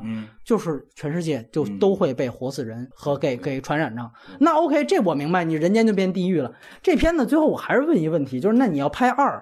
那是就变成了那个活死人之力了吗？就变成了行尸走肉了吗？就是大哥，你这派蒙神，你现在这个找着了傀儡的身体之后，你的目的是什么呢？就这个我也是很好奇。那你最后不是还得僵尸世界大战那一套往下来？就说白了，这东都不好写。你干脆你就不要这个源头，这是。最有意思的一个东西嘛，你说对不对？所以我觉得不给出实锤，但是给观众一种充分的满足感，这是最关键、最好的。对对，这个实锤你给出什么样的都不行，其实只要是给出这种文化的实锤和符号的这种这种片子啊，其实就离开了恐怖这个类型，而进入了一个惊悚类型。你比如说有个片子就是那个基努里维斯演的《康斯坦丁》，其实是非常好看的惊悚片。他可不是，那是奇幻片了，到最后惊悚吧？对，他顶多点奇幻惊悚。对对对。他最后解释的非常好，关于牺牲，关于那些撒旦和和上帝的事儿。但是你真正的那个恐怖片，他观众要看的就是你如何以一种非常已知的现实的形态表现未知的那种神秘感。所以最后是不能给出实锤的。这么去想，就是我第一次知道“遗传厄运”这个名字，因为你听起来“遗传厄运”，然后他当时所有的预告片也确实都给的非常克制。最惊悚的镜头就是着火那镜头，所以呢，当时你会觉得这里边很可能就没有没有超现实东西，就没有超现实的东西。我会觉得这个其实挺好的。后来没想到看着看着真有猛鬼啊！这这家伙这写字的，而且呢，你知道当时我一听“遗传厄运”这个词，因为它英文其实也是“遗传”这个词，我当时你知道想的什么？尤其我看前半段。我以为是加排家庭系统排列吧，觉得是一个特别好的一个点。他是当时有一个德国人叫海灵格吧，他搞的这么一个东西。这个东西呢，其实是一个介乎于心理学和伪科学，还有那么一点儿这个呃形而上的这个神秘学的这么一个三不管地带的这么一个东西。但就是说，这个东西你听起来它就很简单，也是一拨人聚起来。我开始互助会的时候，我以为就是这个东西呢，让人角色扮演，这个都是陌生人。但是比如说那个我姥姥去世了，你就扮演我姥姥。然后呢，他开始也叫家庭星座，大家在整个这个密闭的密室当中摆一个阵法，这个是由加牌师来排，加牌师是要懂的，他摆一个阵法，陌生人就贴到你的身后，然后他就会比如说近战。几分钟，或者念一些加牌师让他说的话，他就会自然而然感觉出这个案主就是这个真正今天我们要解决问题的这个人，他失去的亲人或者他要解决问题的这个家人的一些真正的感觉就会上身，然后他就会说出来一些话，然后加牌师通过这些话来去解答这个案主的困惑。你比如说，特简单，就是现在很多人做这个事情，为什么这个非常红啊？在中国，就是因为比如说我有亲人去世了，就跟他这里特像，有一个失亲的这么一个一个伤痕。我这么一个妈妈，我女儿死了，那怎么办？大家加牌，加牌一下。啊，就发现其实我生前跟我女儿，我跟我儿子，我都有什么矛盾。然后我通过这个加牌，我实际上是一个心理疗伤的过程。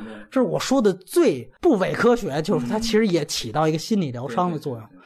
但是我们换一个思路去想，那你说原来我找俩跳大神的，假装哪怕那是伪伪跳大神的，说比如一老人在那儿那个那个说自己女儿死了，白发人送黑发人。他假装跟他对话两下，那是不是那也有心理疗伤作用？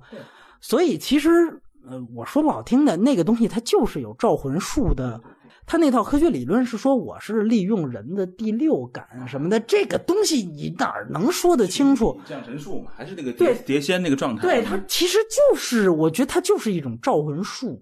这个东西现在在这个，尤其在中国这个白领阶层啊，就我周围朋友，哎呀，这是做这个东西非常多。我当时以为。他这个是做加牌呢，我特别兴奋，因为我觉得这个是是有意思的。我因为你你恐怖片，你老是鬼屋猛鬼这东西我没进，其实最后是有一点点失望，就在他文本上。我也是，我看到这个片名的时候，我以为我不知道加牌这个词，我以为它是真的关于遗传的，是关于两呃亲子多代之间遗传什么东西的这么。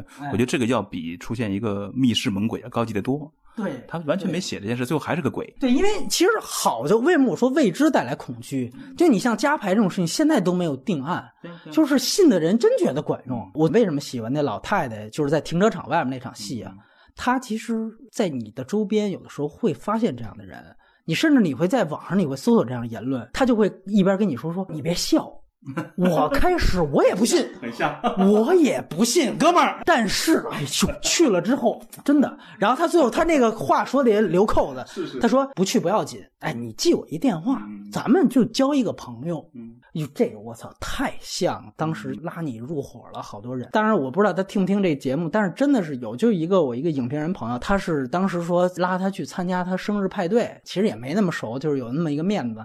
就去了，还是在郊区。去那儿一进去，发现那么多人，就就是一个大的一个教室，把门啪一反锁，说我们今儿加牌。嗯，朋友都傻了，这玩意儿什么叫加牌？这逼大哥一说，我操！你再说白领阶层，你说我找俩跳大神的，谁他妈信呢？对不对？他一定是有一个随着新时代的焦虑，他有一个包装，就是有一个传闻说，就是在整个加牌仪式开始之后，中国女人哭的最凶，所以你就可见，就是尤其中国当下的这个。社会，它的整个社会焦虑其实是没有发泄出口的。这绝对是恐怖片的巨大最好的根源就是社社会上多少男的女的在哭。哎，你看，就哭这件事儿能拍一方向盘，那那哥们儿啊，嚎的我操！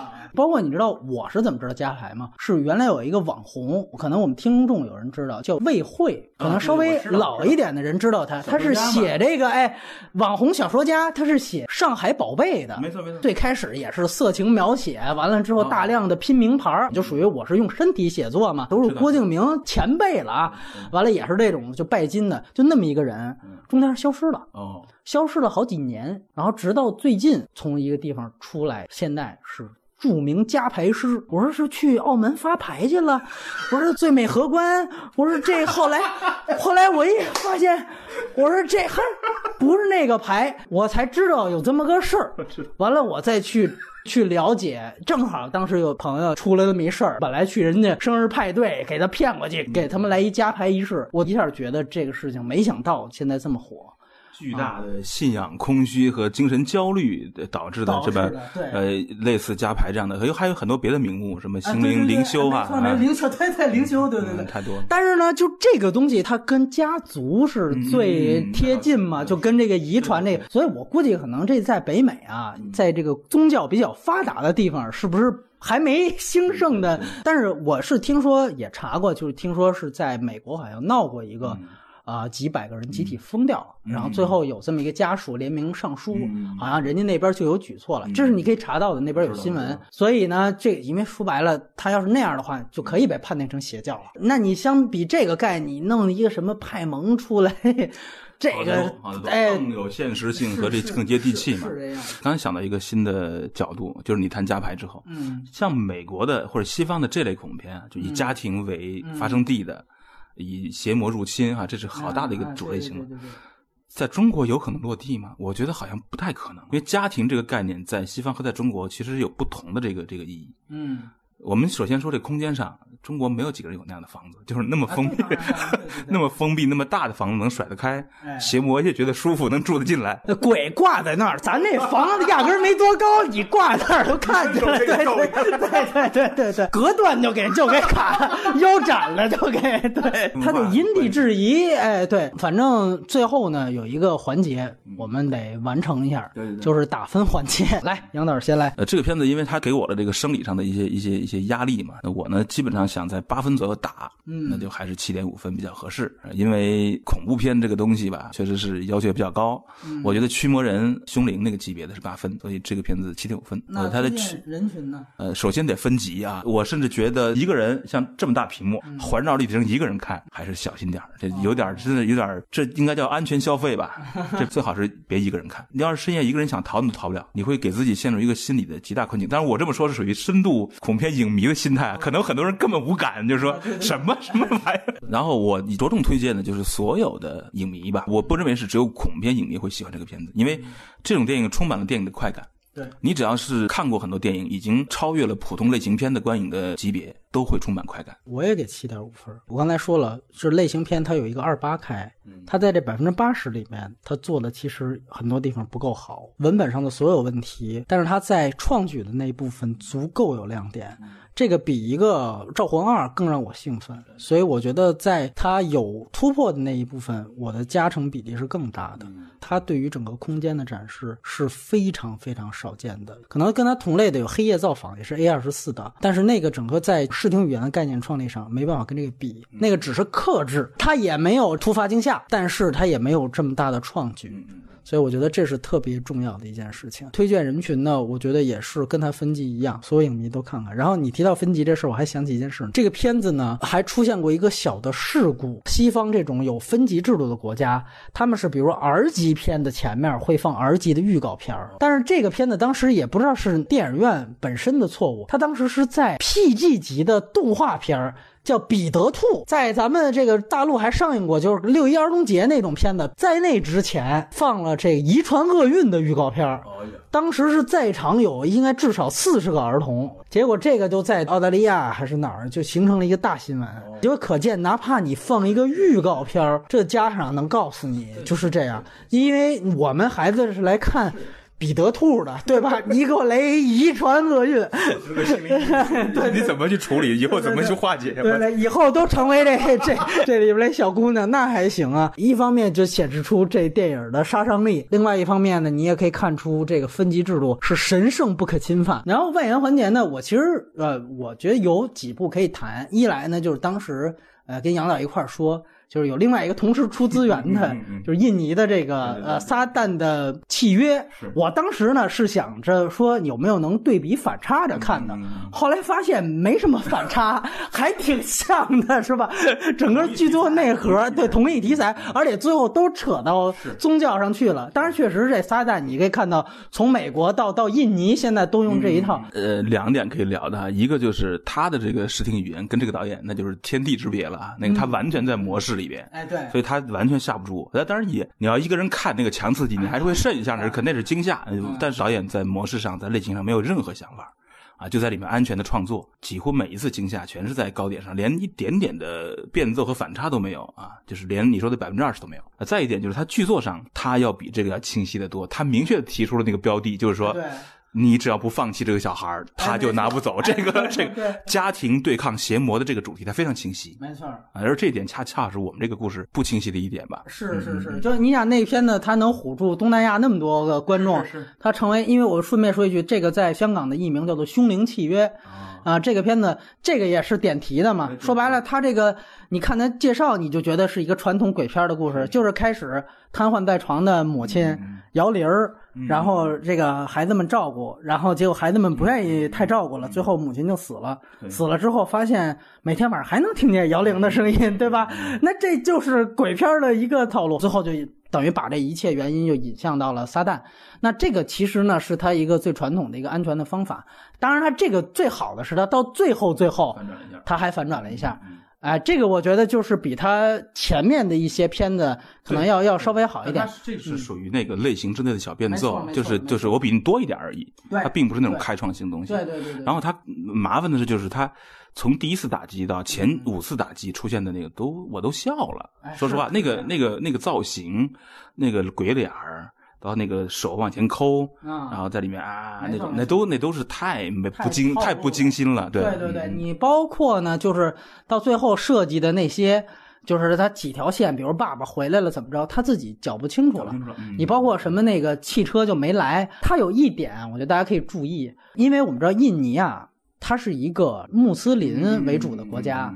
所以呢，前面呢，我老觉得它里边出现一个这个阿轰呢，是规劝他们说：“你看你们都不信，哎，不信真主，结果你们完蛋了吧？”对对对。我开始觉得我操，这我看了一印尼主旋律，但是其实你发现他最后他也没有，这阿轰也遇上撒旦就直接就玩完了。就是这个呢，我觉得当然了，你从这个政治正确这儿确实是有一个反传统的地方，但是呢，你那个阿轰那角色是从四点半开始我就在这儿待。会儿一直待到晚上十点半，对，这什么玩意儿？就 说白了，这个片子到最后完全明白编剧想反套路，他认为他想表达的一些不寻常的东西。他的所有意图我都看到了，但就是记拙，他真是不行。可惜没看到阿轰大战撒旦的那个。我你我们见了这么多，你看驱魔人，对对对，到今天为止，你再看驱魔人那段你是感动的。对对，牛逼！你能感觉到那种。天主教那种真的那个那个魂在里面啊，那个坚定的拿这个是吧？拿着圣水念，就是坚定自己信心，用咒语啊，用这种圣经的这种语句来来来强化人类的信心，对抗黑暗。这个经典的场景是后来一系列这种电影的一个最核心的场景，必须得有，而且得很很硬。嗯，你其实你看康斯坦丁后来做变奏之后还是很好。我太想看到穆斯林。万物非主，只有珍珠的 这个这个强大力量对抗撒旦，他就是穆斯林国家，他为什么不展现这一段呢？我就很奇怪。尤其特逗，他就要铺一点啊，这个最后女主角说出去去捡那个红粒儿去，然后就那阿訇来了，那女的说：“哎，我出去转转去。”我为什么出去转转？他姐，你这是吧？很奇怪。我就这个东西，你哪怕说我去看看那车怎么还不来，就怎么回事？你怎么能写出这样的桥段呢？编剧确实。是没尽到责任，导演也更难以原谅，说实话。你看他其实还创造了一个挺好的空间。你想想看，他那个空间那大屋子啊，他其中挨着一个厨房屋子里，就直接在院子里有一个很大的水井，嗯。那个井口非常大，哎，那是一个很奇特的一个一口井，嗯，那口井那种音那个水汽啊，对对对对，那个空间你要好好搞一下的话，其实挺好玩的。没错，他就把它搞成了一个布景片儿，嗯，导演完全没有把那个空间当过真，你知道吗？他就没有在里面待过。嗯，但是我也考虑另外一点啊，就是说，你看，其实原来泰国尤其拍鬼片特别多，为什么这部印尼的鬼片能横扫东南亚市场？我觉得是不是恰巧是因为它这次整个恶魔的缘起是来源于西方，反倒不同于原来泰国。就是从那个小乘佛教那边去找文化根源，对吧？什么又下蛊了？泰国不就这下蛊佛牌？然后我就上身了，完了我就弄什么蜈蚣降头？对，就是我这次我完全还反反套路，我这是一个。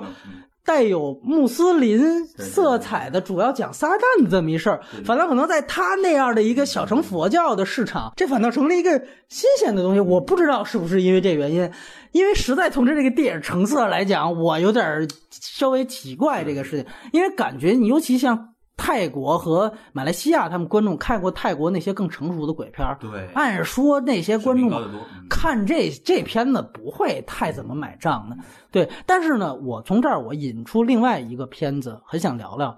其实这个《撒旦的契约》，它真正的一个概念的缘起，也同时我觉得也很肯定也启发了一串厄运，就是波兰斯基早年拍的一个电影，叫做《失婴记》，也叫《罗斯玛丽的婴儿》。那个电影我觉得是真正的做出了，就是说所谓的我们说宗教最后给你一个明确答案，但是还是挺瘆人的那么一个电影。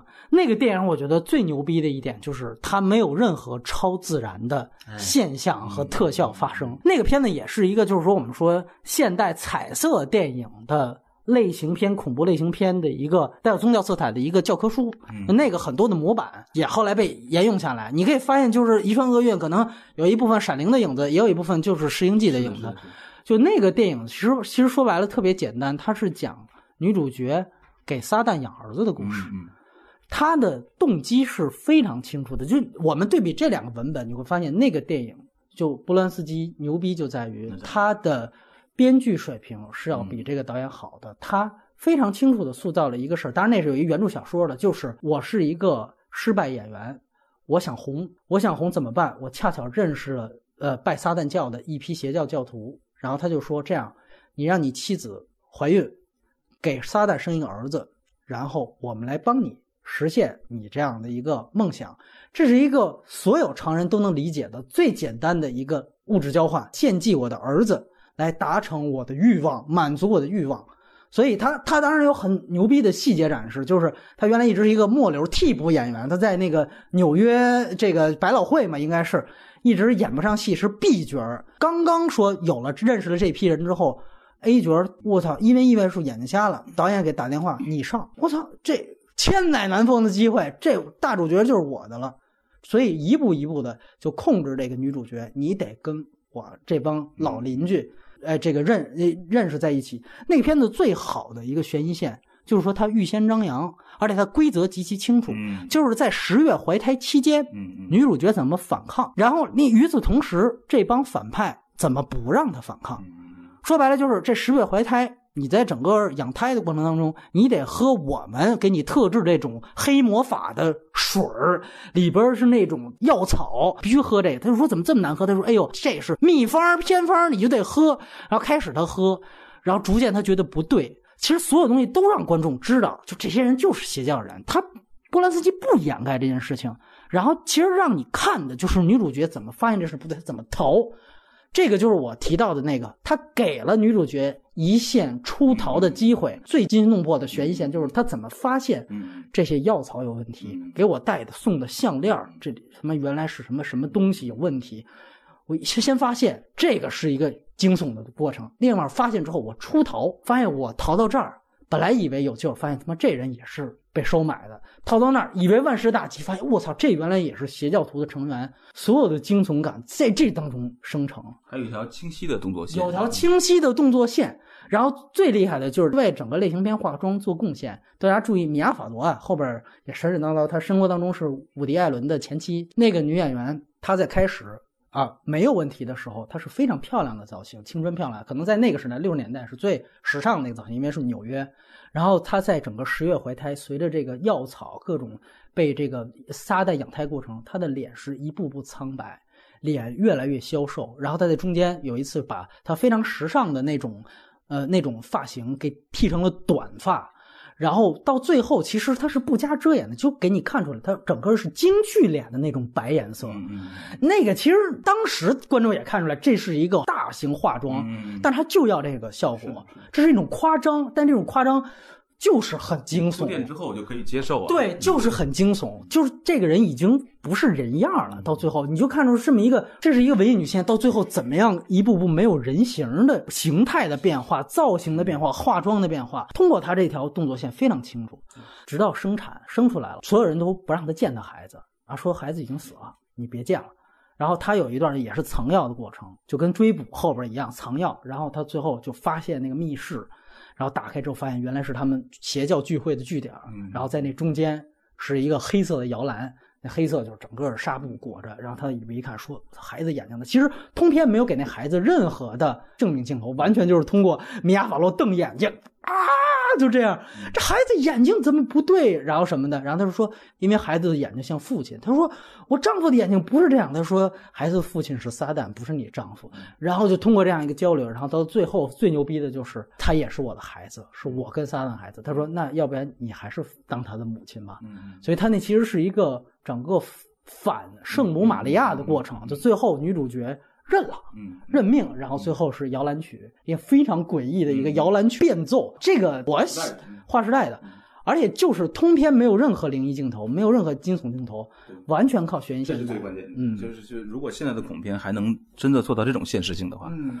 那真是太《失鹰记》是划时代的。而且它影响了直到遗遗传厄运这么长时间的那个，我觉得是我唯一一部买账的啊、嗯可能《死亡录像》算是勉强买账吧，就是为数不多几部买账的。最后我明确告诉你，大 boss 是撒旦，这目的就是给撒旦养孩子，这个是没有未知了，给你已知，但同时还是很牛逼的。嗯，华语恐怖片其实是一个完全没有开发的类型，因为因为恐怖的这种最极致的这种，因为恐怖片就是要把社会的痛嘛，或者说精神的痛给极致化的推出来大家这个社会意识形态不承认有这个痛，没错。所以你你不可能有这个类型你。你包括就是《失鹰记》，其实给我最触动的是前面一对儿闯荡大城市的文艺女青年、男青年。我到这儿没机会，爱乐之城啊！其中你想想，高司令就去献祭去了。他第一场那个床戏，其实他就是刚搬入这个死过人的这房子，然后什么都没铺，在地板上他们俩来了一发，然后你开始觉得这是不是就是类型元素要的？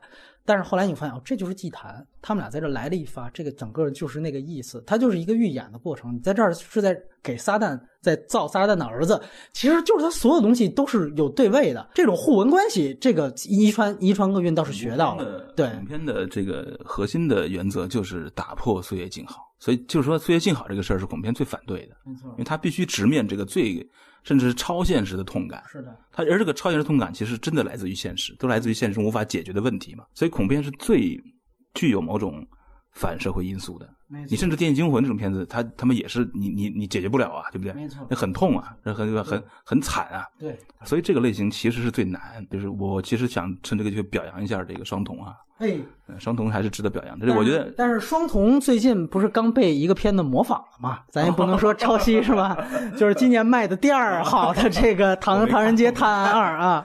但是我觉得陈国富导演的这个江真正的江湖地位是双瞳确立的。嗯，双瞳是一个硬邦邦的东西，而且是一个从道教这里边来的。道道教是有恐怖的东西的，这一点可能很多人不愿意承认哈。那道教是有非常神秘的东西的，这个东西里面有逍遥，有。有犬儒，有避世，也有真正的那种呃高岛的东西，呃潇洒的东西，但是也有非常恐怖的东西。这个东西都没有被挖掘过。其实我们既不敢面对现实，也不敢面对我们的文化，没错。而去挖掘文化，绝对是有可能挖出恐怖片来的。双瞳提出的这个问题，就是全世界整个西方恐怖片绝对不会提出的。嗯，就是成仙这件事儿，西方人不知道是，他们整个宗教都不支持这件事儿，而中国人或者中国有一种理论认为，人是肉身就可以。拔宅飞升的，建国以来的大道士、大不世出的大家，大家公认的最牛逼的这种人都提出过说：“我如果我是因病走的，你我的一生就你就可以否定我了。我的成功就就是拔宅飞升，真的物理性的。那他后来这个著名的这个这个大家也是在医院里因病去世的，嗯，所以连他都不行，所以。”很多道教的，那个网上哎，道教的很多人就说，是不是有一种说法叫“近百年来无一人成仙”？就这种脑洞，难道不就是这个这个大众文化最好玩的东西吗？就不敢去挖掘。你连你别说成仙了，你连你连成精都不行。所以这个这个大宝藏挖不了，除非你是放到什么封神那个时代，嗯，就当做一个童话去看。对，那其实恰恰是放在现实里才好玩。对，因为为什么中国人会产生一个这个？物理肉身可以不朽的观念的，这这去挖一挖，这就是这个文化的特殊性。他太怕肉身没有了，很好玩去挖这个东西，难道不是这个既恐怖又又世界级的吗？那外国人觉得哇，这就是跟驱魔人分庭抗礼的价值观。他不讲灵肉分离，对吧？哎，他讲合一，这是完全是就是道家就是就当然是道家的一派哈。我也我也不是道家的，我这个有点有点这个妄议，对妄议妄议这个宗教了。而道家是有这么一派，就是他是以这个这个成仙，以这个这个内丹外丹哈，就是真正的物理性的解决问题作为作为标志的。那有些人六十多岁了，长得跟十六岁差不多那种哈。后来我接触到道家典籍的时候，我就就会觉得那些文具啊，那些想象有一种吸引力，这吸引力非常内在。我就想，为什么？可能就是就是属于这个种族的一种呃血脉里的东西。嗯嗯嗯嗯，很有意思。其实我觉得另外一个也可以给大家推荐的，就就是可以在这里说的，其实是就刚才提到《威尼斯遗魂》哦，那个片子呢和这个电影很像的一点，就都是失亲，嗯，也是开场这个小女孩也是女儿就死掉了，死掉之后呢，这个夫妇就一直想试图走出这个阴霾，直到。这个女主角碰到了一对灵媒，就是说我我能够听见你女儿说话，等于把这个整个事件变成了一个灵异的方向去。呃，威尼斯遗魂，我觉得最牛逼的一点，大家一想，这个地儿是风景景区，但是他拍了一个鬼片儿。这是非常牛逼的一件事情。很多人，大家对大家想象一下，就是这就是反常。想象一下，我以后拍一个，比如九寨沟惊魂，就是你想九寨沟这种地方，这怎么可能？你你要把它拍的吓人，这多难？他就在威尼斯拍，然后你拍完之后，你真的会觉得，我操，我从来没从这个视角审视过这个水城。他就会说，你没发现这个古城几百年以来。放在这儿是死气沉沉的，而且它由于这个水道它太窄了，所以那个房子的阴影其实都非常的大。然后包括有桥，包括其实威尼斯有那种宽的河，都是出现在明信片上。它有窄的河，连接的实际上地下水沟，有里边有耗子。它把威尼斯的另外一面通过它这个类型完全串起来了。这是七十年代初的一个作品。我现在你看摆在中国观众面前，都会颠覆你对威尼斯的这样的一个理解。他选的是威尼斯，每年大家都知道，到快到冬季的时候，它是淡季。所有的这个旅店就要歇业，他选取的这个点就是马上要歇业，进入冬季要休假，就是季节性休假的前几天，最后几天。所以这个点儿是特别有意思的。前面有还有他这个旅游的那样一方面，但到后面他逐渐随着事情恶化，他逐渐变得死气沉沉。尤其是大家知道水汽多的地方，早上的雾气这些东西，你利用上这都是怪力乱神的好的这个表现方法。所以这个电影其实。说白了，就像遗传厄运和他们真正好的电影都是有一个特点，把最日常的东西有一个高概念，视听语言上有一个高概念。像我们之前聊过群鸟也是，鸟这个东西它又不是蜈蚣，它有什么可？它又不是大狼蛛，说弄一大狼蛛好吓人吗？长得又恶心，这是鸟，这个最厉害。我没有任何超自然的东西，所以说呢，这是他现在看最大贡献。另外一个呢，当然是他那个。传闻了非常久的那个罗生门的案，就是说它里面有一段床戏，呃，有人说这是影史第一段打真菌的这个床戏，那一段呢，其实它也有这个意思，其实就是说他当时因为要走出丧亲的阴霾，两个人呢其实想在威尼斯呢有这么一段鱼水之欢，看看能不能等于算是有一个新生的一个过程。他当时有一个误导一派，就以为是这件事情引发了女儿。就是你们怎么能再造生命呢？我有一个冤魂再去回来找你们，他身上有这么一个促进作用。但实际上呢，你最后发现它也有一个反转。这个反转呢，也被后来大量的利用到了，包括温子仁的《招魂》系列，就是什么呢？就是你以为女儿是一个冤魂，是来缠着你的，后来发现其实不是，她是在保护你的。最后实际上是真的，威尼斯那儿，因为这也又利用到威尼斯的一景点。威尼斯那儿有很多文艺复兴就有的老的古迹修复，里边唐纳德·萨瑟兰就是呃冯小刚大腕里边那位，他呢他演的是这个一个古迹修复家。他为什么在歇业之后他还能在威尼斯？他是负责古迹保护的。他在修复古迹的过程当中，他是应该有一个教堂，上面应该是有一个雕像，那那那块很瘆人。他开始修是包着的。最后一拆穿，以为是一个耶稣的形象，一拆穿是一个恶魔。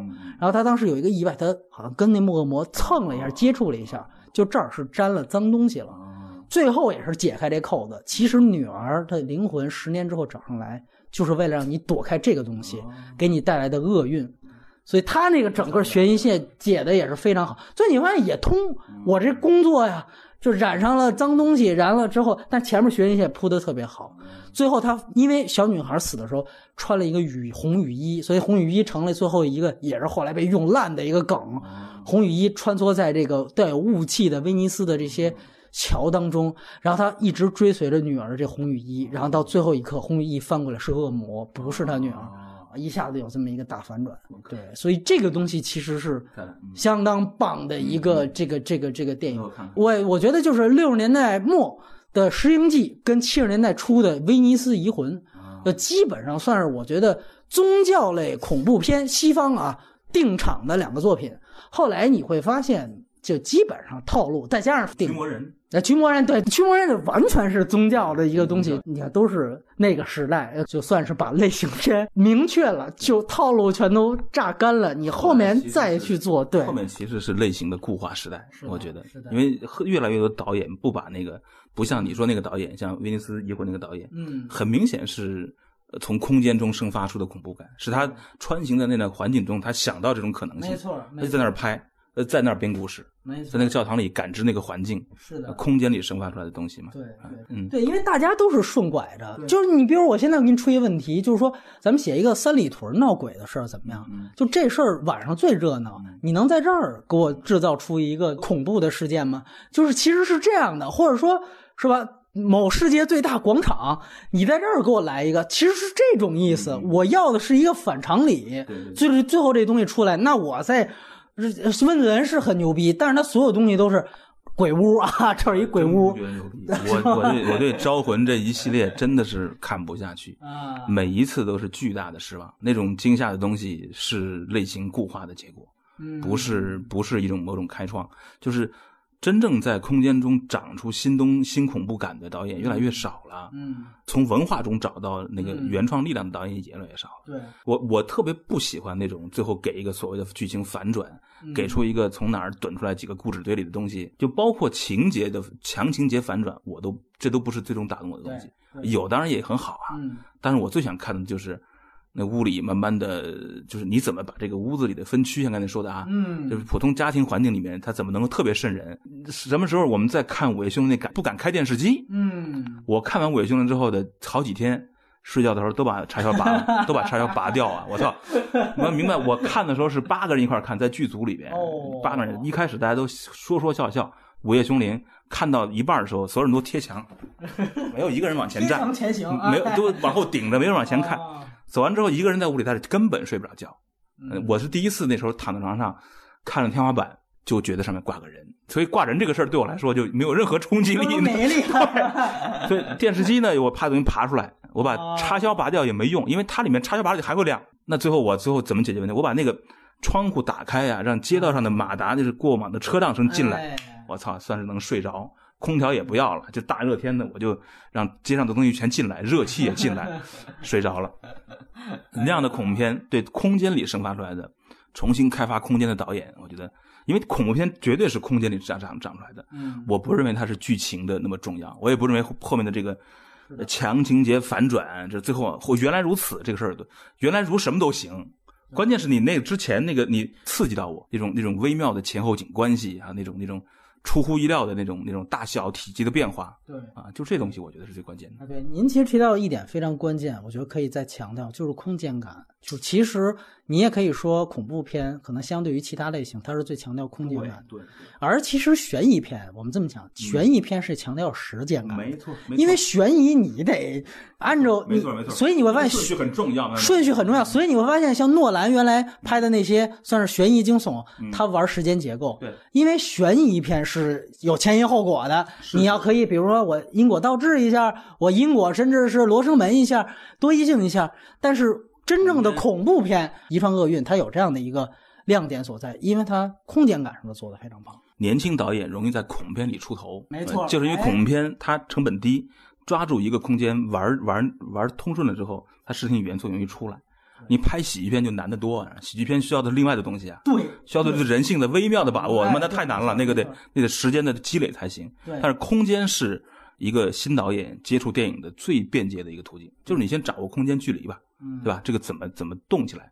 对你，包括你现在我就想，《闪灵》不是也是吗？对吧？其实就是一个创作者的创作焦虑，我困在了一个大雪封山的一个度假村里面，对吧？那个小孩儿那骑那小车，哎，对对对，那那地毯呜呜呜呜，我操，那个你是不是记得死死的？没错。然后你的那浴缸，那个那个走廊，嗯啊，那太真是，包括那个那个迷宫啊。哎对于库布里克这个级别的人来说，《闪灵》不是他最用劲儿的东西，嗯对他来说，这反而是个简单的东西。嗯它是一个封闭戏剧小故事，嗯，人物那么少，成本也低，拍起来简单你。看它是史蒂芬金的东西啊，你想想看，对吧？它是个通俗的，对对对对，所以这种东西对于好大导演来说是，驾轻就熟。对，反而是最容易拍出花来的。没错因为这个时候他不想别的，也不想什么主题，也不想什么时间呀、嗯大结构啊，玩空间，那就回到电影本身了。而且我觉得《闪灵》啊，我们跳出所有其他的多义性的讨论，我觉得从创作者的角度出发，就你当拿它当作作者导演，你就会想，其实这个片子有一个特点，就是他当时有了女儿，嗯呃，好多导演都是拿这个有女儿成了家当借口，嗯结果就拍的片子开始各种就开始正能量了，就开始主嗯主流了。咱们咱们不说傻逼了，就是比较主流了。对，就呃，哎，欧美的导演好多也是这样，对吧？就是前面很锋利，后面就主流，然后一问问题就是说，我现在当了父亲了，啊，对，我的这个呃创作态度、心心态变了。我觉得对于人我们这个社会的看法就没有原来那么愤青了。但是你看，这就是庸才给自己找借口，对吧？库布里克有了孩子，而且他特别牛逼，他那个花絮就是让他孩子在剧组里边八岁吧，拿了一个那个超八在那儿到处转，那也挺牛逼的。你拍一鬼片的现场，让他孩子到处转，而且你会从那个片子你去想库布里克家庭观，你把那个杰克尼尔森角色带成是他自己，你感觉那就是一个有创作思维的这么一个作家，一个艺术家。完了，现在我拖家带口了，来到这儿。我被家庭给困住了，我太傻逼了。然后，所以他其实是把那种说白了，他对于家庭关系的厌恶。我就最大程度的给它外化出来了。所以你看那个潜意识，对潜意识，大斧头，我，对对对对对，你包括那个纸张上打出那些字儿，对对对，其实那就是那种恨，你知道吗？那种负能量就是我其实不想要你们，你们是拖油瓶，你们拖累了。你包括最后那个有一个海女主角什么样，就是 对对对，就是感觉她挺该死的。我第一次看的时候还没死呢，而你包括最后跑那个迷宫，那其实就是一个脑子形状的一个迷宫。就是你感觉那个就是你们这几个人就在我这脑回路里边，天天就苍蝇一样嗡嗡转。费里尼拍过八部半，这就是我的创作焦虑，我被这个东西困住了。库布里克的八部半就是《闪灵》，所以你会发现所有的创作者，哪怕他做最好像大家觉得《闪灵》是最接地气的，什么最大家看的烧脑的，但其实最终他还是一个作者电影本。本核驱动，可以理解为他最终透过这个电影释放了内心中的脑洞中的恶之后呢，家庭生活变得特别好。那我不知道这个新人导演，他比如说他跟他母亲的关系，就是我很也许以后他成了大师，会有人去呃做他的采访，去盘点他，可能我们会从他的家庭履历当中得出蛛丝马迹，因为我相信。这些伤痕呐，这些东西，其实你没有真正的个人情感，有的时候是生编，做家里编。我一切，我本来是一岁月静好的人，我能编出一个闪灵，那才怪呢。我很欣赏这个导演对那三个人的处理。对，那个小女孩那个妆的准确，那个妆画的真高级。是，那个那个那个鼻子和下巴以及那个那个眼袋啊，准确极了。男孩是靠演出来的，男孩极为漂亮的演技，极为真真挚的演技。小女孩的状态特别准。就他对这三个人间的关系的这种这种刻画，那种细微和准确，我觉得有点他的那个东西在里面。反反倒大家觉得恐怖片是最基础的类型的，但是如果真的想出杰作，真的想有百分之二十融进去，其实有的时候你还是从自身出发。对对。他不一定非是说我家得遭遇了什么事儿，他其实有的时候就像库布里克这种，也可以是一种一种反应。这个很关键的问题就在于。你想超现实之前，你能不能把握住你那、你、你那个那个现实在哪儿，和你相关那个现实在哪儿？但是另外一点，我又说回来，就是你看《中邪》到现在，就是因为，呃，华语恐编确实你迈不过去的一个坎儿，其实就是审查这个东西不解决，也别想有什么突破。从大的环境来讲，那个类型片的呃原则和宗旨，就是要极致的矛盾冲突嘛，就是就是坏到极致，好到极致那种，冲撞出那个戏剧性来。这是观众想去电影院看类型片的一个原因。那如果说这个审查或者是意识形态认为我们这儿没有那么坏的人啊，没有那么坏的理念，没有那么坏的团体，那其实就是取消了这个类型片的基本矛盾。这是大的来讲，就恐怖片的类型就更是如此。因为恐怖片是一个你没法回避，因为恐怖片大家期待一个生理性的那种打击，那个 BOSS 必须得是真正的恶，真正的未知的、神。